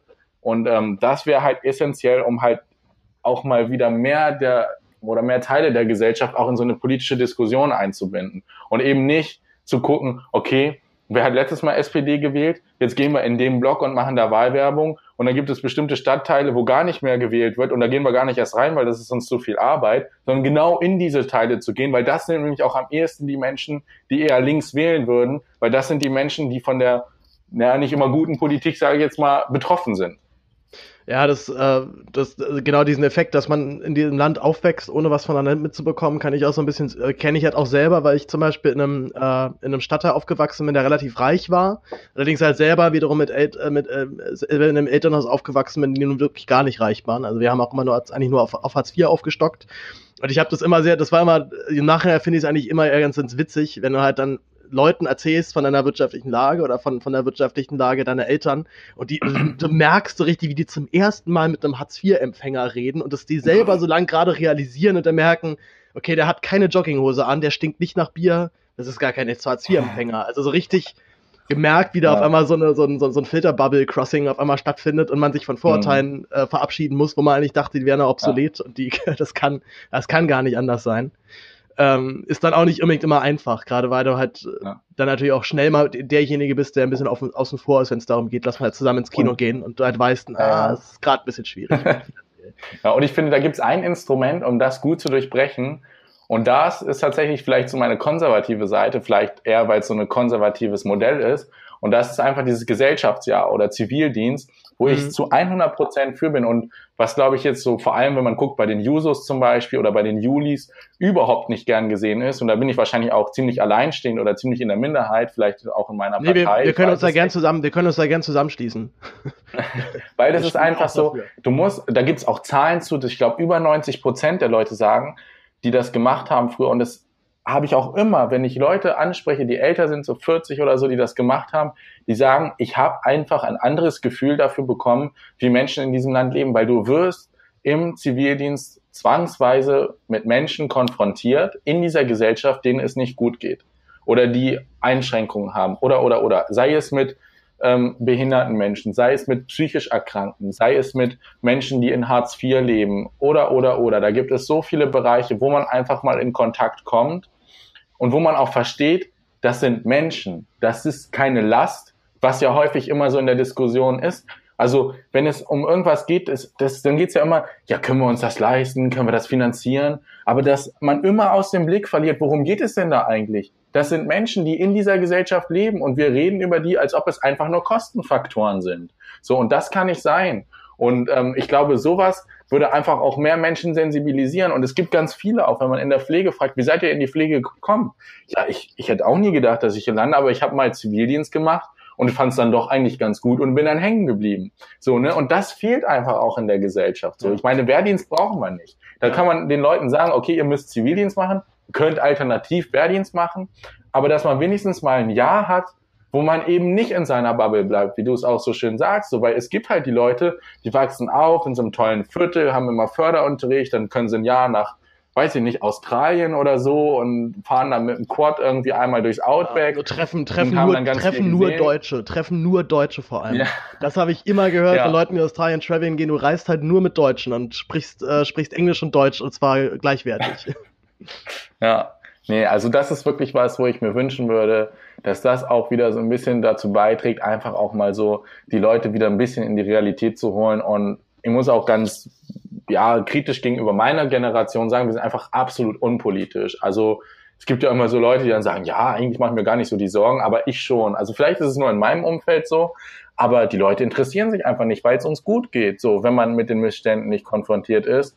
Und das ist, glaube ich, das Gefährlichste, wenn man in so einer Situation ist, weil das wird in zehn Jahren ganz anders aussehen. Und da muss man einfach aufpassen, dass in der Zeit nicht die Leute an die Macht kommen oder sich nach vorne pushen, so einer wie der Merz zum Beispiel, die eine ganz andere Idee von der Gesellschaft haben und wo wir dann in ganz andere Verhältnisse steuern. Da müssen wir einfach nur mal nach Amerika gucken und dann wissen wir, wo der Weg hingeht, wenn so einer wie Merz sozusagen. Der, der, der, der Teil der gehobenen Mittelschicht, wie er sich ja bezeichnet hat. Ne? Mm, ja, genau. Das ist, Also so ein, der, der Mittelschicht möchte ich auch gerne ja, angehören. Ich, ich, will halt gar nicht wissen, was für den dann Oberschicht ist. Also wie, wie reich muss man sein, dass der, dass der jemanden als Oberschicht bezeichnen muss? Oder anders ja, gefragt. Herr Winterkorn, also wenn das, der, die passen wenn aber alle an seinen Esstisch dann. Ja, vor allem, wenn der wüsste, wie arm ich bin. Ich weiß gar nicht, ob ich, ob ich für den statistisch zähle. Also, wenn, wenn ich dem meinen Einkommensbescheid vorlege, dann sagt er, das, das geht nicht. Davon, von, diesem, von diesem Geld kann man gar nicht leben. Davon kann er nicht mal ein Abendessen bezahlen, wahrscheinlich. Und wovon zahlen sie dann den Hubschrauber, junger Mann? Das geht ja nicht. Ähm, du hast ja nun, ja. Äh, also zu, zu, dem Unpolitischen würde ich, würde ich was sagen. Ich, ich weiß voll, was du meinst. Ich habe mich äh, so mein ganzes Teenagerleben immer wahnsinnig darüber beschwert, wie unpolitisch alle sind. Und ich war schon halt, äh, war schon auch mit 15, 16 schon, schon ein sehr politischer Mensch. Äh, merke langsam, dass, es, dass ich mich so ein bisschen beruhige inzwischen allmählich, weil ich kriege, weil ich mitbekomme, okay, es, es zieht an. Also äh, für mich ja. war bis jetzt so der, der größte oder das krasseste Ereignis in dem Sinne, dass mein eigentlich sehr unpolitischer großer Bruder dann halt auch zur GroKo-Verhandlung in die SPD eingetreten ist, um dagegen zu stimmen, jetzt immer noch ja, Parteimitglied ist. Aber also es, es, ich, ich weiß voll, was du meinst. Ich kenne auch genau diesen, diesen, diesen Zwiespalt zwischen, ey, den Leuten geht's eigentlich im Schnitt zu gut, um wirklich richtig krasse politische Statements zu setzen. Aber ich sehe auch auf der anderen Seite, dass halt gerade Sachen wie AfD zieht in den Bundestag ein, kriegt richtig Verzulauf, da kommen komische, laufen irgendwelche komischen Leute durch Berlin und, äh, und halten Deutschlandflaggen hoch. Also das zieht schon an. So. Und ich ja, sehe das schon. Ist aber, glaube ich, auch diese Berliner Blase. Vielleicht in Berlin kann, ist das der Fall. Das habe ich auch Weil schon wenn gedacht. du so guckst, Hildesheim vielleicht einer, ist, ja, ja, genau, so in Hildesheim. Und das ist ja nun mal Deutschland. Deutschland sind kleine Städte und Dörfer.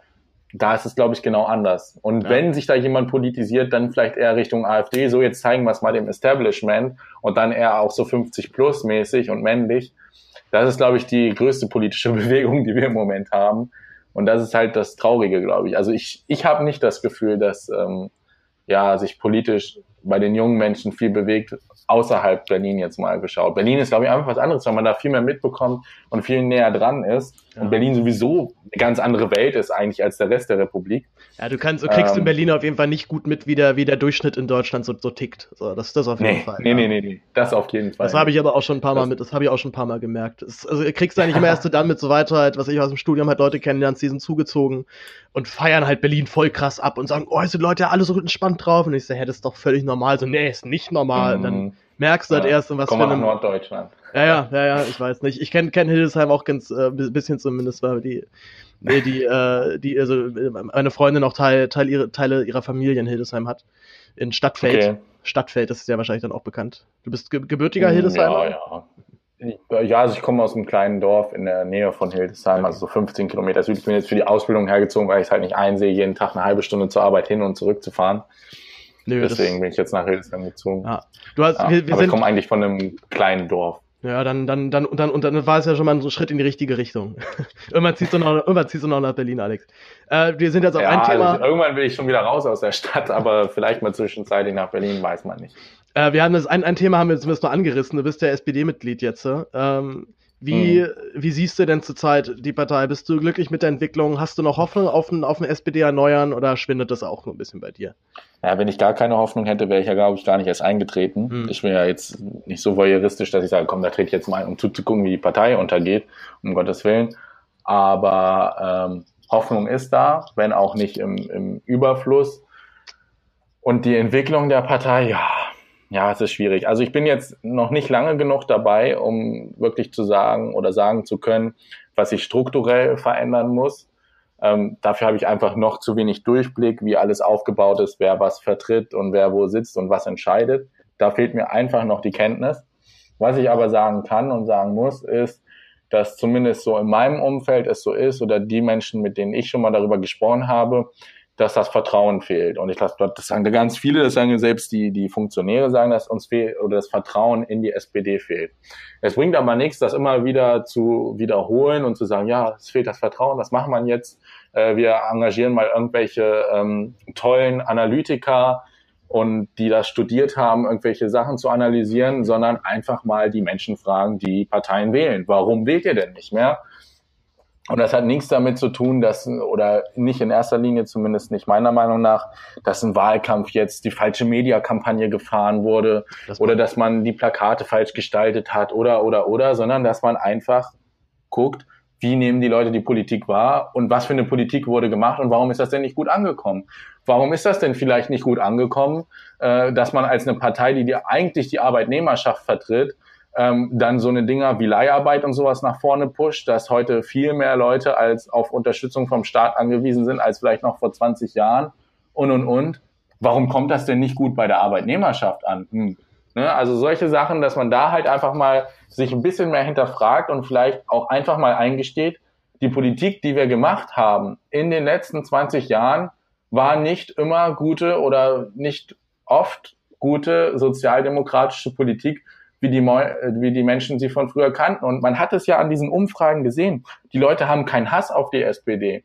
Und da gab es, glaube ich, bei der Hessenschau äh, oder bei der Hessenwahl war das, glaube ich, ähm, irgendwie 86 Prozent oder sowas, korrigiere mich oder, oder ich weiß nicht, ob es jetzt genau die Zahl war, haben gesagt, sie würden sich wünschen, dass die SPD wieder irgendwie zurück zu ihren Werten kehrt oder sich wieder irgendwie neu strukturiert und wieder eine Partei wird, die für viele Menschen wählbar ist. Also es gibt ganz viele Menschen, die irgendwie diese sozialdemokratische Kraft auch vermissen. Ja. So und ähm, ich, ich, ich, ich glaube, meine, ich meine, die, die Frage, das, das, war sogar so, dass das Statement, ich, ich könnte mir vorstellen, diese Partei wieder zu wählen, ich weiß halt zurzeit nur nicht warum. Das ist eigentlich ja schon. Ja, ja, also, irgendwie so, also es, es zeigt auf jeden Fall, dass dort Potenzial ist.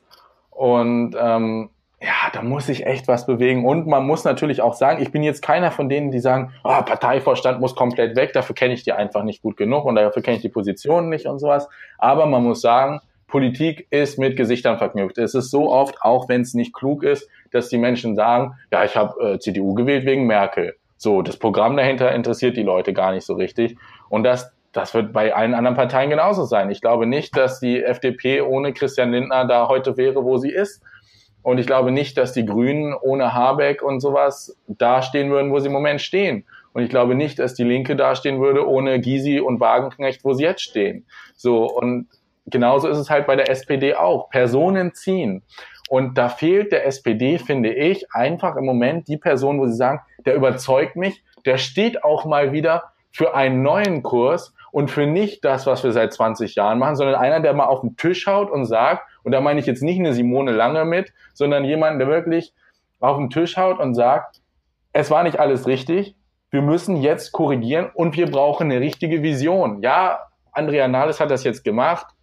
Ich wollte gerade sagen, einige Nahles hat ja genau das gesagt. Ne? Sie, hat, sie, hat, sogar auch auf den Tisch gehauen. Also sie hat das Pult richtig ja, malträtiert. Bei der, auf den Tisch gehauen. Also, Mikrofon hat richtig ja. gewackelt. Du. Also.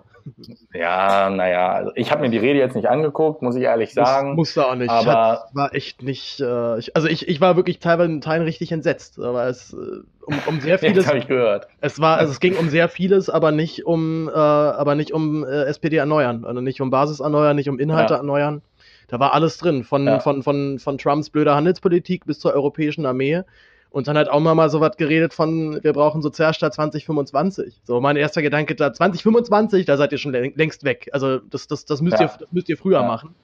Äh, und dann nee, war es halt nicht also, konkret. So, also, was, was, was mich an der Partei also jetzt so maßlos aufregt, dass sie jetzt zwar zurzeit so merken, okay, wir müssten in diese und diese Richtung, aber wirklich konkret bleibt, wird es halt dann leider auch nie. Dass man jetzt, dass man jetzt einen Plan hin, hingelegt bekommt, okay, das wollen wir als Sozialstaat, so und so soll der aussehen, mit diesen Leistungen muss, muss es mindestens dann gehen. Und da liest man wiederum als heute halt von, von Hubertus Heil, der erstmal sagt, nee, nee, wir müssen die Sanktion bei Hartz IV schon beibehalten. Also da scheint sich ja, da scheint man auch nicht wirklich, nicht wirklich, nicht wirklich eine Einigkeit zu sein. Ne? Also ja. das sind halt eben ja, alles gut, immer noch dieselben Nasen wie vor ein paar Jahren. Da hat sich leider personell. das gehört halt zu einer Partei, das gehört halt zu einer Partei dazu, dass es unterschiedliche Standpunkte gibt und das auch gestritten wird. Nur dann würde ich mir auch mal wünschen, dass wirklich offener gestritten wird, weil ich habe immer so ein bisschen das Gefühl, wenn ich mir so die Debatten angucke, es gibt die einen, die halt massiv mit eingebunden waren in die Agenda 2010 und die auch weiterhin gut finden und sagen, ja, das war doch aber gut und wir haben heute diese wirtschaftliche Stabilität und und und und da immer weiter drauf pochen. Auf der anderen Seite die sehr Linken, die sagen, das ist alles doof, es ist, das, das funktioniert alles nicht. Und dann kommen immer diese Konflikte, wo dann einer sagt, ja, ihr redet die Partei schlecht und wegen euch läuft schlecht. So nehme ich es wahr, zum Beispiel auf Twitter oder so. Ähm, und das wirkt einfach total bescheuert nach außen hin. Ja, Man muss differenziert werden, egal wo in der Politik. Man muss sagen, ja, da waren Reformen bei, die waren vielleicht nicht unbedingt schlecht. So, und die Jahre, in denen die CDU dann regiert hat, die waren auch wirklich vielleicht deswegen offen, objektiv betrachtet so gut, weil eben die Agenda 2010 auch Anteile hatte, die wirtschaftliche Stabilität in diesem Land gewährleistet haben. Aber, und das ist das riesengroße Aber, vergessen wurden die Menschen bei dieser Agenda 2010. Warum? Eine Sache, die ich zum Beispiel exemplarisch finde, ist Leiharbeit. Hm. Kann das Argument verstehen, Arbeitsmarktflexibilisierung. Was ist aber das Argument, dass Leiharbeiter schlechter bezahlt werden als die Stammbelegschaft? Verstehe ich nicht. Wenn es nur zur Abdeckung von Spitzen zu Konjunkturspitzen ist, warum wird dann nicht wenigstens als erster Schritt schon mal das gleiche Gehalt ab dem ersten Tag bezahlt? Verstehe ich nicht. Das Argument hat mir noch keiner geliefert. Und solche Sachen sind es halt, dass man den Schritt in die neoliberale Richtung gemacht hat, aber die sozialen Schritte, wo die SPD, also die SPD hat ja die Chance gehabt, weil die Reformen wären gekommen. Wenn die CDU, FDP regiert hätte, wäre es vielleicht noch schlimmer gekommen. Aber die SPD hätte doch die Chance gehabt, wenigstens da soziale Mechanismen mit einzubauen. Das haben die komplett außer Acht gelassen. Na, die SPD hat auch mit äh, das Gesundheitswesen, mit dem DRG-System mit hingerichtet. Also die haben so viel da mitgemacht und das regt mich so krass auf. Ja. Und dass man da jetzt immer noch stolz drauf ist, das verstehe ich nicht. Das ist, das, ist, einfach das ist halt ganz genau das, genau, das ist, aber genau das ist das Problem mit dieser Partei, dass sie halt erstens viel zu lange in der Regierung saßen, um halt über das ganze blöde System meckern zu können, nach dem Motto, wer hat denn das hier angerichtet? Oh, scheiße, das waren ja wir. Also da wird es halt schon ja. mal schwierig, halt dann, dann, den dann, dann diesen Turnaround hinzubekommen und zu sagen, okay, jetzt machen wir es aber anders, wir haben es verstanden. Und das geht halt eben meiner Meinung nach nur mit wirklich neuen Gesichtern. Weil ich kann genau, ich kann ich kann es wirklich aus einer rein menschlichen Perspektive nämlich echt nachvollziehen, dass es wahrscheinlich einfach nicht möglich ist, seine eigenen Reformen dann äh, durch, durch einen Fleischwolf zu drehen. Oder vielleicht auch die Reformen, die dein Vorgänger gemacht hat, den du aber echt gut kennst und dem du auch jetzt auch nicht blöd kommen möchtest. Also ich glaube, es wäre ja. aus einer reinen persönlichen und menschlichen Sichtweise so viel einfacher, weil man halt eben wirklich den, den Wechsel macht und halt sagt, okay, das, das müssen jetzt andere wieder, wieder hinbekommen. Ihr habt, äh, ihr habt euer, euer Ding jetzt halt durch. Äh, viel, viel Spaß in eurem sonstigen Berufsleben. Äh, Sigmar Gabriel hat ja auch angekündigt, eigentlich, eigentlich möchte er wieder Lehrer werden, also Deutsch als Fremdsprache. Ich glaube, er ist jetzt ja in irgendeinem komischen Verwaltungsposten wieder gelandet. Weiß auch nicht, wie die Sozen das immer wieder machen, aber offensichtlich äh, gibt es da immer noch gute, gute Jobgelegenheiten immer wieder, die ja. noch links und rechts dann anfallen. Ja, also bin ich auch dabei. Also, wie gesagt, ich, ich kenne die Leute zu wenig und es gibt da ja wohl auch welche, die wirklich gute Ansichten haben und so, aber es ist eben das und das muss man einsehen. Die Leute, die die Menschen wählen ins Parlament, die entscheiden am Ende und nicht irgendwelche Parteigremien, keine Parteitage oder, oder, oder, sondern der Wähler entscheidet an der Wahlurne, wer ins Parlament kommt.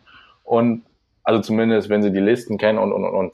Aber, und das muss man berücksichtigen, so. Und Gesichter entscheiden da ganz, ganz viel mit und Sympathien und auch Vertrauen in die Menschen. Und es braucht einfach, zumindest wenn es dann darum geht, wer die SPD im Parlament vertritt, braucht es einfach mehr Menschen, wo die Leute sagen, da habe ich Vertrauen, dass der auch Politik in meinem Sinne macht. Und ich glaube auch, dass der einsieht, dass das nicht alles gut war in den letzten Jahren oder auch teilweise schlecht und dass er wirklich eine Vision hat, wo wir hinwollen. So, und da geht es dann um so Dinge, was ich eben genannt habe, nämlich, dass alle Menschen wieder in dieser Gesellschaft sich daran beteiligen, wenn es um so Fragen geht, wie Gesundheit, Pflege, dass auch die SPD erstmal schafft, Themen zu setzen. Das ist ja auch ganz katastrophal. Mhm. Die lassen sich ja alles vordiktieren von der CDU und von der AfD. So, dann geht es die ganze Zeit um Flüchtlinge und am Ende ist der Koalitionsvertrag, woran es hängt, die Frage um den Flüchtlingsnachzug. Hallo? Äh, Spitzensteuersatz wird am ersten Tag abgeräumt, Bürgerversicherung wird abgeräumt und am Ende reibt man sich an so einem Thema auf, was die meisten Menschen gar nicht betrifft. Und das kann nicht sein. So, da müsste man dann eher auch mal sagen, okay, und das, das habe ich auch nicht verstanden bei der Koalitionsverhandlung. Die SPD war doch Merkels letzte Chance. Das war die letzte Chance von Merkel. Ja, ja. Und die hätten da sagen können, es gibt rote Linien und auch mal richtige rote Linien und nicht irgendwie äh, hell gefärbte Linien, die am Ende doch keine richtigen roten Linien sind. Man hätte sagen können, Spitzensteuersatz hoch, Steuersatz für alle anderen ein bisschen runter, äh, Vermögensteuer, äh, Bürgerversicherung und, und, und. Also meinetwegen fünf Kernthemen, die müssen kommen. Ansonsten braucht ihr mit uns gar nicht zu sprechen, weil dann hätte man nämlich sagen können, guckt mal, die CDU steht da mit ihren 30 Prozent oder wie viel sie hatten, aber schaffen es, keine Regierung zu bilden. Die FDP hat auch keine Lust. Jetzt bleibt euch nur noch eine Möglichkeit, wählt einen sozialdemokratischen Kanzler und der macht mal ein linkes Bündnis und zeigt mal, wie man regieren kann. Weil da sind die Positionen deutlich näher aneinander als bei den anderen Parteien, die da stehen. Das hat man nicht gemacht, hat sich abwatschen lassen. Am Ende hat man das Finanzministerium, was man so weiterführt, wie es, als ob es die CDU gemacht hätte. Und was ist bei rausgekommen? 14 Prozent. Ja. So, also klar, ich kann jetzt hier als äh, irgendjemand in einem Podcast da ähm, irgendwie ein bisschen rumkritisieren und auf Schlaumeier tun. Aber irgendwo muss sich doch mal grundsätzlich was verändern. So, ja, also mein, also wa warum ich zum Beispiel wirklich vehement fordere, dass der ganze Vorstand raus muss, ist halt genau aus diesem Grund, weil ich halt in diesen Koalitionsverhandlungen gesehen habe, dass dieser Mut zu solchen Statements einfach nicht da ist, beziehungsweise vielleicht ist es noch nicht mehr der Mut, vielleicht ist es wirklich auch die Überzeugung. Also der, der Wunsch, wir wollen jetzt wirklich mal eine Vermögensteuer einführen, wir wollen wirklich mal eine fette Erbschaftssteuer einführen, wir wollen diese Bürgerversicherung beenden. Das, das hatten wir jetzt davor noch gar nicht, aber ich sehe zum Beispiel auch noch für einen großen Grund, dass viele Leute in der Politik über Pflege und Krankenhaus nicht so wirklich Bescheid wissen. Liegt halt auch daran, dass halt ein Großteil von denen halt privat versichert sind und die halt dann unterm Strich vermutlich den ganzen schlimmen Scheiß gar nicht mitbekommen, der in Krankenhäusern so abgeht. Beziehungsweise halt dann selber ja, davon nicht doch, so direkt ja, betroffen sind. Denen geht's nicht so wirklich viel besser, Privatpatienten. Ja, ich, ich glaub, die haben zwar mehr so Service, die haben schönere Zimmer und so, aber viel mehr ja, Pflegepersonal haben die, glaube ich, die auch. Haben, die haben auch nicht immer direkt das direkt dann auch das bessere Pflegepersonal, ne? Aber ich glaube, es gibt dann auch genug, die halt dann in ihre privaten Krankenhäuser gehen und da sieht's dann schon auch mal ein bisschen anders aus. Also ich glaube, das, das würde vielen, vielen Leuten in dem Land äh, gut tun, wenn sie in ein ganz normales Krankenhaus gehen mit ganz normalen Menschen. Äh, ja. Ähm, das stimmt. Also, wie gesagt, ich sehe halt immer noch diesen, ich, oder ich habe das Gefühl, Teile der SPD-Führung sind sehr, sehr, sehr viel konservativer, als wir das so einschätzen können. Und wollen diesen ganzen linken Kram eigentlich gar nicht machen und freuen sich vielleicht sogar manchmal ein bisschen, dass sie dann mit der CDU koalieren, weil da muss man sich um dieses harte linke Zeug ja gar nicht erst kümmern. So, das, das, das fällt dann, das können dann andere übernehmen, so nach dem Motto. Ja, was heißt denn, ja, ja, stimmt. Also ich, ich weiß nicht, inwieweit du recht hast, das kann ich wirklich nicht bewerten. Aber ähm, ich verstehe halt diese Argumentation immer konservativ links nicht so richtig, weil was ist denn letztendlich konservativ? Konservativ, klar, erhaltend und so und aber woran denkt man denn, wenn man an eine konservative Welt denkt? Man denkt doch an, an, an Sicherheit, an, an Recht und sowas. Und eben diese Aspekte gehen doch auch verloren. Genau diese konservativen Dinger, wie zum Beispiel, ich komme ins Krankenhaus und da weiß ich, ich weiß mit Sicherheit, ich werde gut versorgt. Äh, die Rente ist sicher. Das sind doch so konservative Punkte auch, oder nicht? Und genau das geht doch auch in Arsch. So, und da muss man halt mal ein bisschen linkere Politik machen damit man auch an dieser Stelle die Konservativen irgendwie zufriedenstellt. Also ich verstehe es wirklich nicht. Also, ich habe, äh, wir, ich hatte an meiner Uni auch letztens im Seminar eine heftige Debatte darüber, ob diese alten Begriffe links und rechts überhaupt noch auf die heutige Zeit äh, zutreffen. Alleine schon, weil links früher ganz klar anti-elitär, scheiß Staat und heute ist wiederum halt der klassische Rechte auf der Straße, der bei Pegida demonstriert, auch richtig hart gegen ja. den Staat und will das alles weghaben. Ja. Also da hat sich schon ganz schön was verschoben auf jeden Fall in diese Richtung. Ähm, ja du, du bist ja nun wirklich sehr, sehr frisch Mitglied, äh, noch nicht mal einen Monat. Ich bin, ich bin mit Unterbrechungen so gesehen schon, also mit zwei Jahres Unterbrechung bin ich seit fünf Jahren Mitglied. Ich betone allerdings, dass ich, wie gesagt, schon zweimal in die SPD eingetreten bin und einmal ausgetreten bin. Ähm, und für mich war halt äh, wirklich frappierend dieser eine, also diese, diese Bundestag 2013, da bin ich zum ersten Mal halt rein GroKo-Diskussionen machen Mitgliederentscheid. Also es war wirklich, es war eine, und also die vier Jahre später ist die Situation 2017, 2018, es war eine exakte Kopie der Situation von vor vier Jahren. Es gab genau dieselben Statements, es gab genau dieselben, dieselben Köpfe teilweise. Ähm, der, das, naja, gut, nicht ganz. Also ich fand 2013 waren die Optionen noch deutlich besser. Da, waren, da war so, die Option, da, da war die Option halt, dass du, da gab's halt, du hättest eine fucking linke ja, ja. Regierung das war, machen können. Das war der große so, Unterschied. Das war der große Unterschied. Damals, du hättest oh. halt Rot-Rot-Grün machen können, rechnerisch. Ja. Äh, von der Parteiführung, glaube ich, war da nicht sonderlich viel zu erwarten. Die SPD hatte auch da echt mit, mit, äh, mit, mit Steinbrück und, seinem, und dem Wahlprogramm auch, war ja ganz schön links aufgezogen. Also das war ja, das war ganz schön, ganz schön, das, ganz schön das, deutlich. Das teilweise. Beste war ja, dass Steinbrück gesagt hat, ja, ich werde kein Vizekanzler. So, also das heißt, er wäre ja sowieso schon mal raus gewesen. Ja. Und er war aber derjenige, der gesagt hat, ich mache nicht Rot-Rot-Grün. Das heißt, man hätte ja nicht mal einen Vertrauensbruch gemacht, weil derjenige, der gesagt hat, nee, Rot-Rot-Grün mache ich nicht, ich werde aber auch kein Vizekanzler, der war ja weg. Also man hätte ja sagen können, dann kommt irgendwer, keine Ahnung, steht man dann dahin und sagt, ja, gut, dann werde ich jetzt hier ähm, der rot-rot-grüne Kanzler. Ich habe aber auch nicht gesagt, dass ich es nicht mache. Ja. Ich weiß, ist jetzt etwas naiv gedacht vielleicht, aber ähm, ach ja, ich weiß ich glaub, nicht. Ich glaube, da sind die Bestrebungen halt wirklich einfach nicht so da. Also ich fand, ich fand für mich am, mit am bezeichnendsten, als dann die Diskussion aufkam, naja, aber können wir das dann überhaupt, äh, irgendwie, wie viele SPD-Mitglieder gibt es? 500.000? Können wir das überhaupt so einem kleinen Teil von Menschen jetzt, also die dürfen jetzt entscheiden, was für eine Regierung wir in Deutschland bekommen, das ist doch keine Demokratie.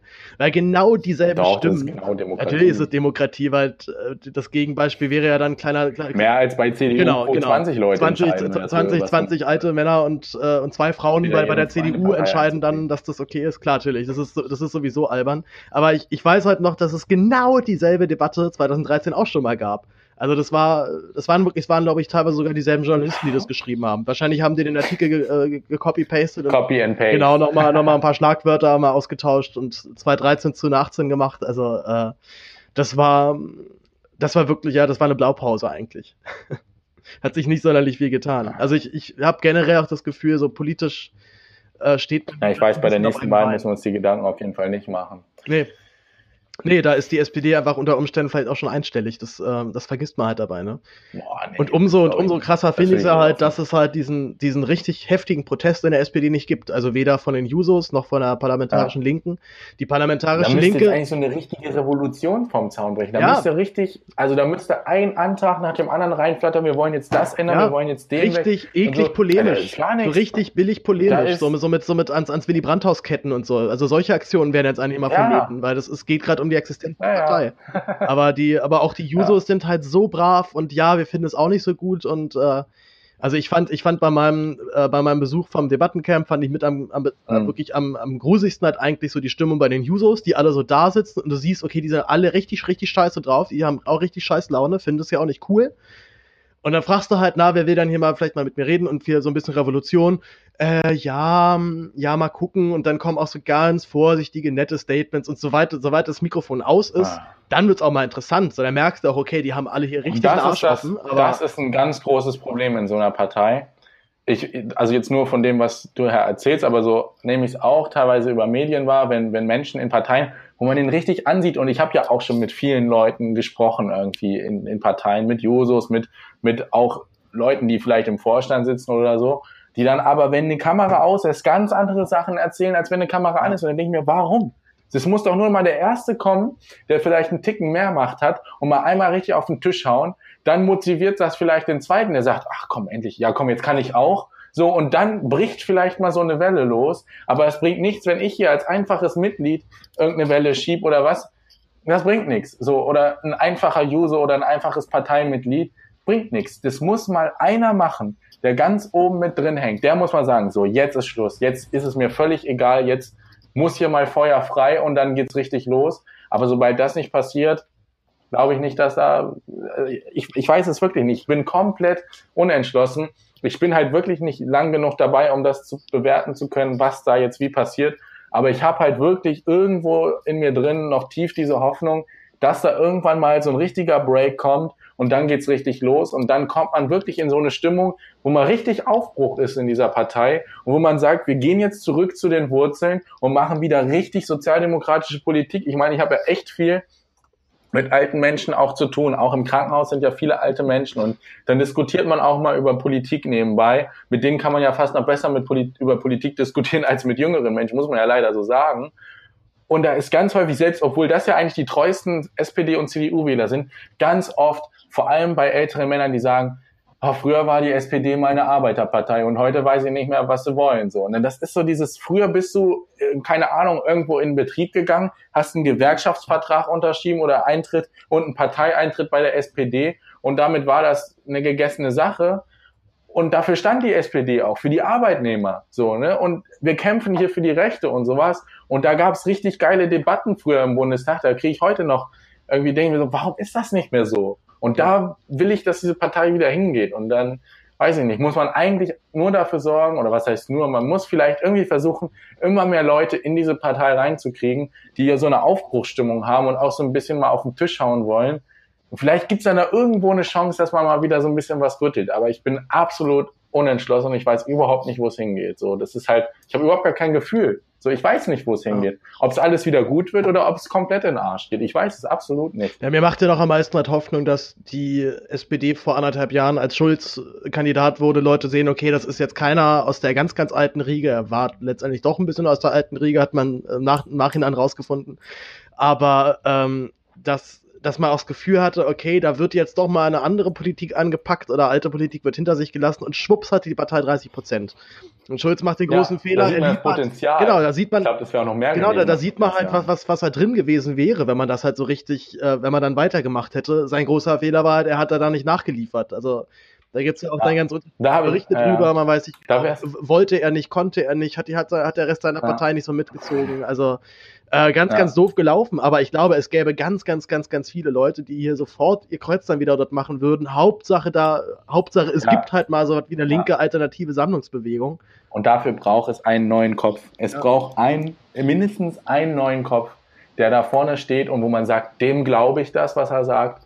Der vertritt das, was ich sage und der hat die Chance, was zu ändern. Und ich brauche ich brauch ja nicht eine ganz komplette, irgendwie eine 20-Mann-Truppe oder so, aber es braucht wenigstens einen, einen Kopf. Das funktioniert ja bei so vielen Bewegungen, dass man einen hat, sondern sagt, das ist ein Kämpfer, der geht in die richtige Richtung so. Und das fehlt halt. Und bei Martin Schulz wäre die Chance, glaube ich, gewesen, wenn man gesagt hätte, das wäre zumindest meine Idee gewesen, wir machen jetzt jede Woche, nachdem Martin Schulz da seinen Antritt angekündigt hat, jede Woche ein Thema, da sprechen wir richtig ausführlich drüber und erklären, was wir wollen. Zum Beispiel ein Thema, wo die SPD jeden Tag ein Statement nach dem anderen rausballert und eine Pressekonferenz nach der anderen macht zum Thema Bürgerversicherung, wo man richtig ins Detail geht und wo sich dann die Medien um dieses Thema kreisen. Und dann nächste Woche macht man auf einmal meinetwegen Vermögensteuer oder Spitzensteuersatz oder Kapitalertragssteuer oder so. Und dann hätte man mal Themen gesetzt. Da hätte man die SPD in den Mittelpunkt der Diskussion gerückt und dann hätte Schulz einfach mal auch mal ein bisschen radikaler sein müssen und einfach mal auf das scheißen, was die Medien schreiben. Einfach mal sagen, ja, und wenn die Welt dann schreibt, um Gottes Willen, die SPD will uns in den Sozialismus führen, ja gut, dann ist das halt so. Dann lockt das vielleicht ein paar weg von der SPD, aber auch wieder ganz viele dahin. Und das muss man einfach mal auch mal versuchen, so ein bisschen in den Blick zu bekommen. Einfach mal nicht bei jedem Satz, der in irgendeinem Kommentar über die SPD fällt, zu gucken, oh Gott, ist das jetzt schlimm? Äh, bringt uns das jetzt in Gefahr? Sondern einfach zu sagen, ja gut, dann gibt's halt ein paar, die uns nicht mögen oder die uns das nicht gönnen oder die was gegen uns haben. Aber das sind nicht die, die entscheiden, sondern die Leute, die wählen. Ja. So, dieses Angst, es ist immer Angst da. Das verstehe ich nicht. Ja, noch was, äh, was, was, was Stefan im Aufwachen-Podcast gefordert hat, zu sagen, okay, wir machen das Debattencamp, also oder dieses Debattencamp an sich ja ganz nettes Format, aber wenn es halt einmal stattfindet, bringt's nicht so viel. Aber das Ding, aber das Ding so wöchentlich oder sagen wir mal, oder selbst wenn es nur einmal im Monat ist, aber als regelmäßige Veranstaltung, die permanenten Output gibt an neuen politischen Forderungen, die in die Partei fließen, dann kann es halt was werden. So war es halt irgendwie ein nettes Politik-Happening und ich sag mal, die, die großen Fans der SPD, die hatten halt dort ihren Spaß und äh, konnten mal die ganzen, die ganzen großen Gesichter halt einmal live sehen und mal ein bisschen mit denen reden. Aber auch das war halt eher eine Podiumsveranstaltung nach dem Motto, okay, wir sitzen jetzt hier vorne, ihr habt eine Frage, okay, äh, später, oh, du willst was einreichen, cool, gib mal her den Zettel, was steht denn da drauf? Okay, die lesen wir später vor, die Frage. Also, das war nicht, äh, das war halt nicht von Top, von, von Top Down zu Bottom Up, leider. So, ich, ich hatte das ja erwartet ja. und war dementsprechend äh, bitter, bitter enttäuscht. Hab tatsächlich nach der Veranstaltung direkt überlegt, okay, trete ich jetzt ein zweites Mal aus, war irgendwie. Nein. nein. okay. Ja, guck mal, das bringt doch nichts. Bringt doch das nichts. Bringt, das bringt, so, das, das war bis jetzt halt auch immer mein Gedanke. Es ist halt äh, ein bisschen unfruchtbar. Also. Ja. Drin. Nein, das ist ja auch der falsche Weg. So einfach, vor allem, dann, dann schalt doch lieber in so einen Modus, ich habe eh nichts zu verlieren, ich habe hier keinen Posten, ich mache hier mal richtig Remi-Demi oder irgendwas. Ist doch besser als auszutreten, so, ne? Also, das dürfen man nicht machen, weil ich habe ja gut, vielleicht bin ich auch noch zu äh, enthusiastisch, wie ich gerade erst eingetreten bin. Du bist erst seit einem Monat dabei, so Alex. Das, äh, das, das ging mir im ersten Monat auch noch so. In zwei Jahren? Oder was? Na, so gesehen seit fünf. Nein, das glaube ich nicht. Dafür bin ich viel zu penetrant und äh, aufmüpfig, dass ich mich da abwiegeln lasse in irgendeiner Art und Weise. Aber ähm, nein, einfach immer weiter, immer feuern und gucken, dass sich was ändert, weil was, es gibt doch nichts zu verlieren. Jetzt waren es 13 Prozent, was ich letztens geguckt habe. Was soll denn noch passieren? Also ja, einstellig, einstellig oder, oder. Eigentlich nur eine Richtung. Ich bin auf die Europawahl halt gespannt. So, da wird's dann, äh, da geht's dann ans Eingemachte auf jeden Fall. Oh Gott, oh Gott. Ja, das, das, was ich glaube, ist, dass ganz viele, die europakritisch sind, dann AfD wählen werden und erst deswegen erst recht zur Europawahl gehen. Und die Leute, die so neutral eingestellt sind, vielleicht sagen, pff, Europawahl, was haben die da denn zu entscheiden? Was, was, was ist denn das? Und gar nicht zur Wahl gehen. Und dass wir dann tatsächlich so ein bisschen asymmetrisches Ergebnis bekommen, wo die äh, AfD nochmal richtig abräumt, ähm, das kann ich mir schon vorstellen. Ja. ja. Es ist immer so ein bisschen schwierig, bei diesen Themensätzen und so persönlich und positiv den Podcast zu beenden, das Interview. Aber weil wir jetzt auch schon, weil jetzt auch schon fast anderthalb Stunden quatschen, glaube ich, machen wir jetzt hier mal, hier mal einen Cut, bevor das, bevor das völlig ausufert. Ähm, kann man, kann man dir bei Twitter folgen? Man kann, ne? Alexander Jorde, einfach zusammengeschrieben. Ja, genau. Oder sag am besten nochmal selber. Äh, ich glaube mit Unterstrich dazwischen. Unterstrich, also diesen. Alexander ja. Unterstrich Jorde bei Twitter. Äh, folgt, äh, folgt diesem jungen Mann, unterstützt ihn bei, seinem, bei, seiner, äh, bei seiner Arbeit. Ähm, ja, Alex, ich danke dir vielmals für das Gespräch. Das war, das war äh, lang und intensiv und mit gutem Ergebnis. Die Stimmung ist gegen Ende gestiegen. ein, ein bisschen, bisschen, ne? ja, aber das, wie gesagt, das hat dieses Thema leider so an sich. Es ist, äh, ich glaube, ja, ja, da kommen. Aber die Emotionen zeigen ja, es gibt Menschen, die äh, sind bewegt, dass diese Partei doch noch etwas länger am Leben bleibt. Und wenn man da ganz unemotional drüber diskutieren würde, dann würde es, glaube ich, auch nur zeigen, ach, man ist uns doch alles egal. Und das ist es eben nee, nicht. Das ist es eben nicht. Ja, deswegen. An, ansonsten. Ja. Nee, aber hat mich gefreut dabei. Ja, aber gerne doch. Dann bring dich immer schön weiter ein und äh, vorwärts, wa? Genau so sieht's aus. Genau so sieht's aus. Das war das Interview mit Alexander Jorde. Ich hoffe, es hat euch gefallen. Es hat Spaß gemacht. Ähm, ja, äh, cooler Typ. Ich habe, wie gesagt, einen tierischen Respekt vor jedem, der diese Ausbildung macht, der in diesem Beruf arbeitet. Denn ja, wir haben es ja geklärt, es wird sehr schlecht entlohnt, es ist extrem anstrengend, es ist sehr stressig. Und das, was den Job eigentlich lohnenswert oder erstrebenswert macht, eben wirklich das Persönliche mit dem Patienten, die persönlichen Geschichten, auch dieses Gefühl von, ich tue hier jemandem was Gutes und äh, der gibt mir das mit Freundlichkeit oder mit Dankbarkeit zurück. Genau das wird ja immer wegrationalisiert, das wird ja immer weiter wegrationalisiert, denn ähm, es wird ja die Zeit tickt und äh, Zeit ist Geld und umso, ja, umso deprimierender für jeden, der diesen Job eigentlich gerne macht. Denn klar, wenn die Zeit nicht mehr da ist, wenn man eigentlich nur noch mit der Stoppuhr zwischen jedem Patienten hin und her geht, dann kann man da keine wirkliche Freude mehr in dem Job äh, gewinnen. So wurde es mir zumindest sehr häufig erklärt. Ähm, ich fand einen Punkt fand ich auch sehr gut, mit, gerade mit dem ähm, freiwilligen sozialen Jahr, also dass man völlig egal ist, was für eine sozialen Schicht man selber kommt, nochmal ein bisschen dazu gezwungen wird, fast sich ähm, vielleicht mal mit Sachen zu beschäftigen, mit der man, mit denen man vielleicht sonst eher weniger zu tun hat. Ich war genau der erste Jahrgang, der nicht mehr, ähm, der nicht mehr eingezogen wurde. Also ich musste nicht mehr zur Musterung gehen ich hätte es eigentlich, also ich hätte es nicht schlecht gefunden. Freiwilliges soziales Jahr wäre für mich zum Beispiel aber auch schon deswegen nicht in Frage gekommen, weil, also zumindest war das mein Informationsstand, die einfach so entlohnt werden oder halt mit so einer Aufwandsentschädigung dann bezahlt werden, dass du aber eigentlich entweder dann halt nochmal Geld von zu Hause brauchst oder doch, doch überlegst, ob du nicht noch nach der 40 Stunden nochmal irgendwie einen, einen kleinen Minijob dranhängst. Soweit ich informiert bin, war das beim Zivildienst noch ein bisschen anders. Also klar, reich wurde man da auch nicht, aber man hat zumindest so weit verdient, dass man dass man irgendwie da durchkam und nicht noch irgendwie einen Job machen musste, um seine Miete zu bezahlen. Ähm, ich weiß von meiner Freundin, dass sie ein FSJ im Krankenhaus gemacht hat und da irgendwie so 300, 350 Euro bekommen hat. Also das waren dann irgendwie so umgerechnet so noch nicht mal zwei Euro die Stunde. Das ist, ja, davon kann man natürlich nicht leben. Und äh, ja, auch als FSJler nimmt man ja irgendwann Arbeit ab. Also natürlich am Anfang wird man auch eingearbeitet, ist dann eher so ein bisschen so ein Praktikant. Aber ja, die FSJ sind ja wichtig für diese Betriebe. Die nehmen denen ja richtig Arbeit ab und sind da vorher dann drin und ja, auch gewisser, gewisser Hinsicht dann auch nicht, äh, also auch unentbehrlich für den Ablauf. Und das ist eigentlich nicht Sinn der Sache, finde ich. Ähm, naja, so sieht's nun mal aus. Ich glaube, das war's soweit. Ich habe, glaube ich, ich habe nichts mehr soweit. Ich äh, muss noch, will nur noch ein paar Ankündigungen machen, denn die Folge in zwei Wochen, ich nehme ja im Zwei-Wochen-Rhythmus auf, die wird verschoben auf die Woche später. Das heißt, wir hören uns pünktlich wieder an Heiligabend. Ich weiß, das ist eigentlich ein ungewöhnlicher Tag, um zu podcasten. Aber ich werde die Gelegenheit nutzen, vielleicht, vielleicht sind ja eh dann viele von meinen Hörern, Hörerinnen und Hörern im Urlaub oder sind zu Hause bei der Familie oder haben, äh, sind an Heiligabend, äh, sitzen unterm Tannenbaum und ich kenne es selber auch so von mir, dann ist es zwar irgendwie ganz schön, aber gerade so zum Abend wird es ja auch immerhin wieder so ein bisschen, was macht man denn jetzt eigentlich so mit diesem Abend so noch? Äh, bei uns war es dann immer relativ früh Feierabend und Eltern wollen dann schlafen gehen und so weiter. Also wenn ihr da Lust habt, äh, noch Podcasts zu hören, ihr es, äh, ich kann euch, ich kann euch versichern, es wird eine spannende und tolle Folge. Ich will es schon mal so ein bisschen anteasern Wer mich kennt, der weiß ja auch, dass ich auch viel Musik mache, noch privat und ähm, auch aus einem klassischen Musikerhaushalt komme. Also eigentlich jeder meiner Familie macht irgendwas mit Musik, beruflich, ähm, alles aber auch eher so Klassik gemünzt. Und ich möchte ähm, eine Folge machen, in der ich vier verschiedene Musikstücke vorstelle zu einem bestimmten Thema. Das Thema werde ich noch nicht verraten. Ich kann aber sagen, dass es zwei klassische Stücke sind und zwei Stücke aus der modernen, beziehungsweise der, der Rock-Pop-Literatur. Äh, die ich miteinander vergleichen werde, auch soweit das irgendwie geht. Und wenn es richtig, also wenn, wenn alles läuft, dann kriege ich dabei auch noch professionelle Unterstützung von einem äh, guten Freund von mir, der äh, Musiktheorie studiert hat und ein äh, krasses Genie ist, was das angeht. Und mit dem werde ich mir dann, mit dem werde ich mich dann durch diese Musikliteratur, beziehungsweise durch diese ähm, musikalischen Darbietungen kämpfen und das für euch ein bisschen analysieren.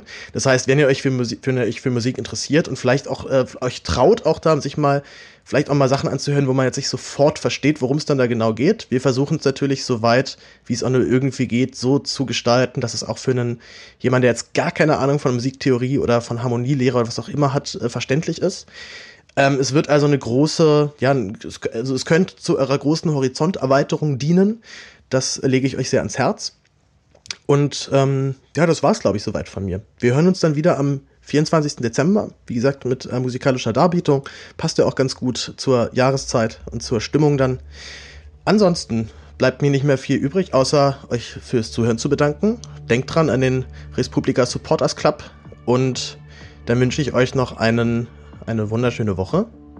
Bleibt gesund, bleibt aufrecht, empfehlt den Podcast weiter und bis bald. Ciao.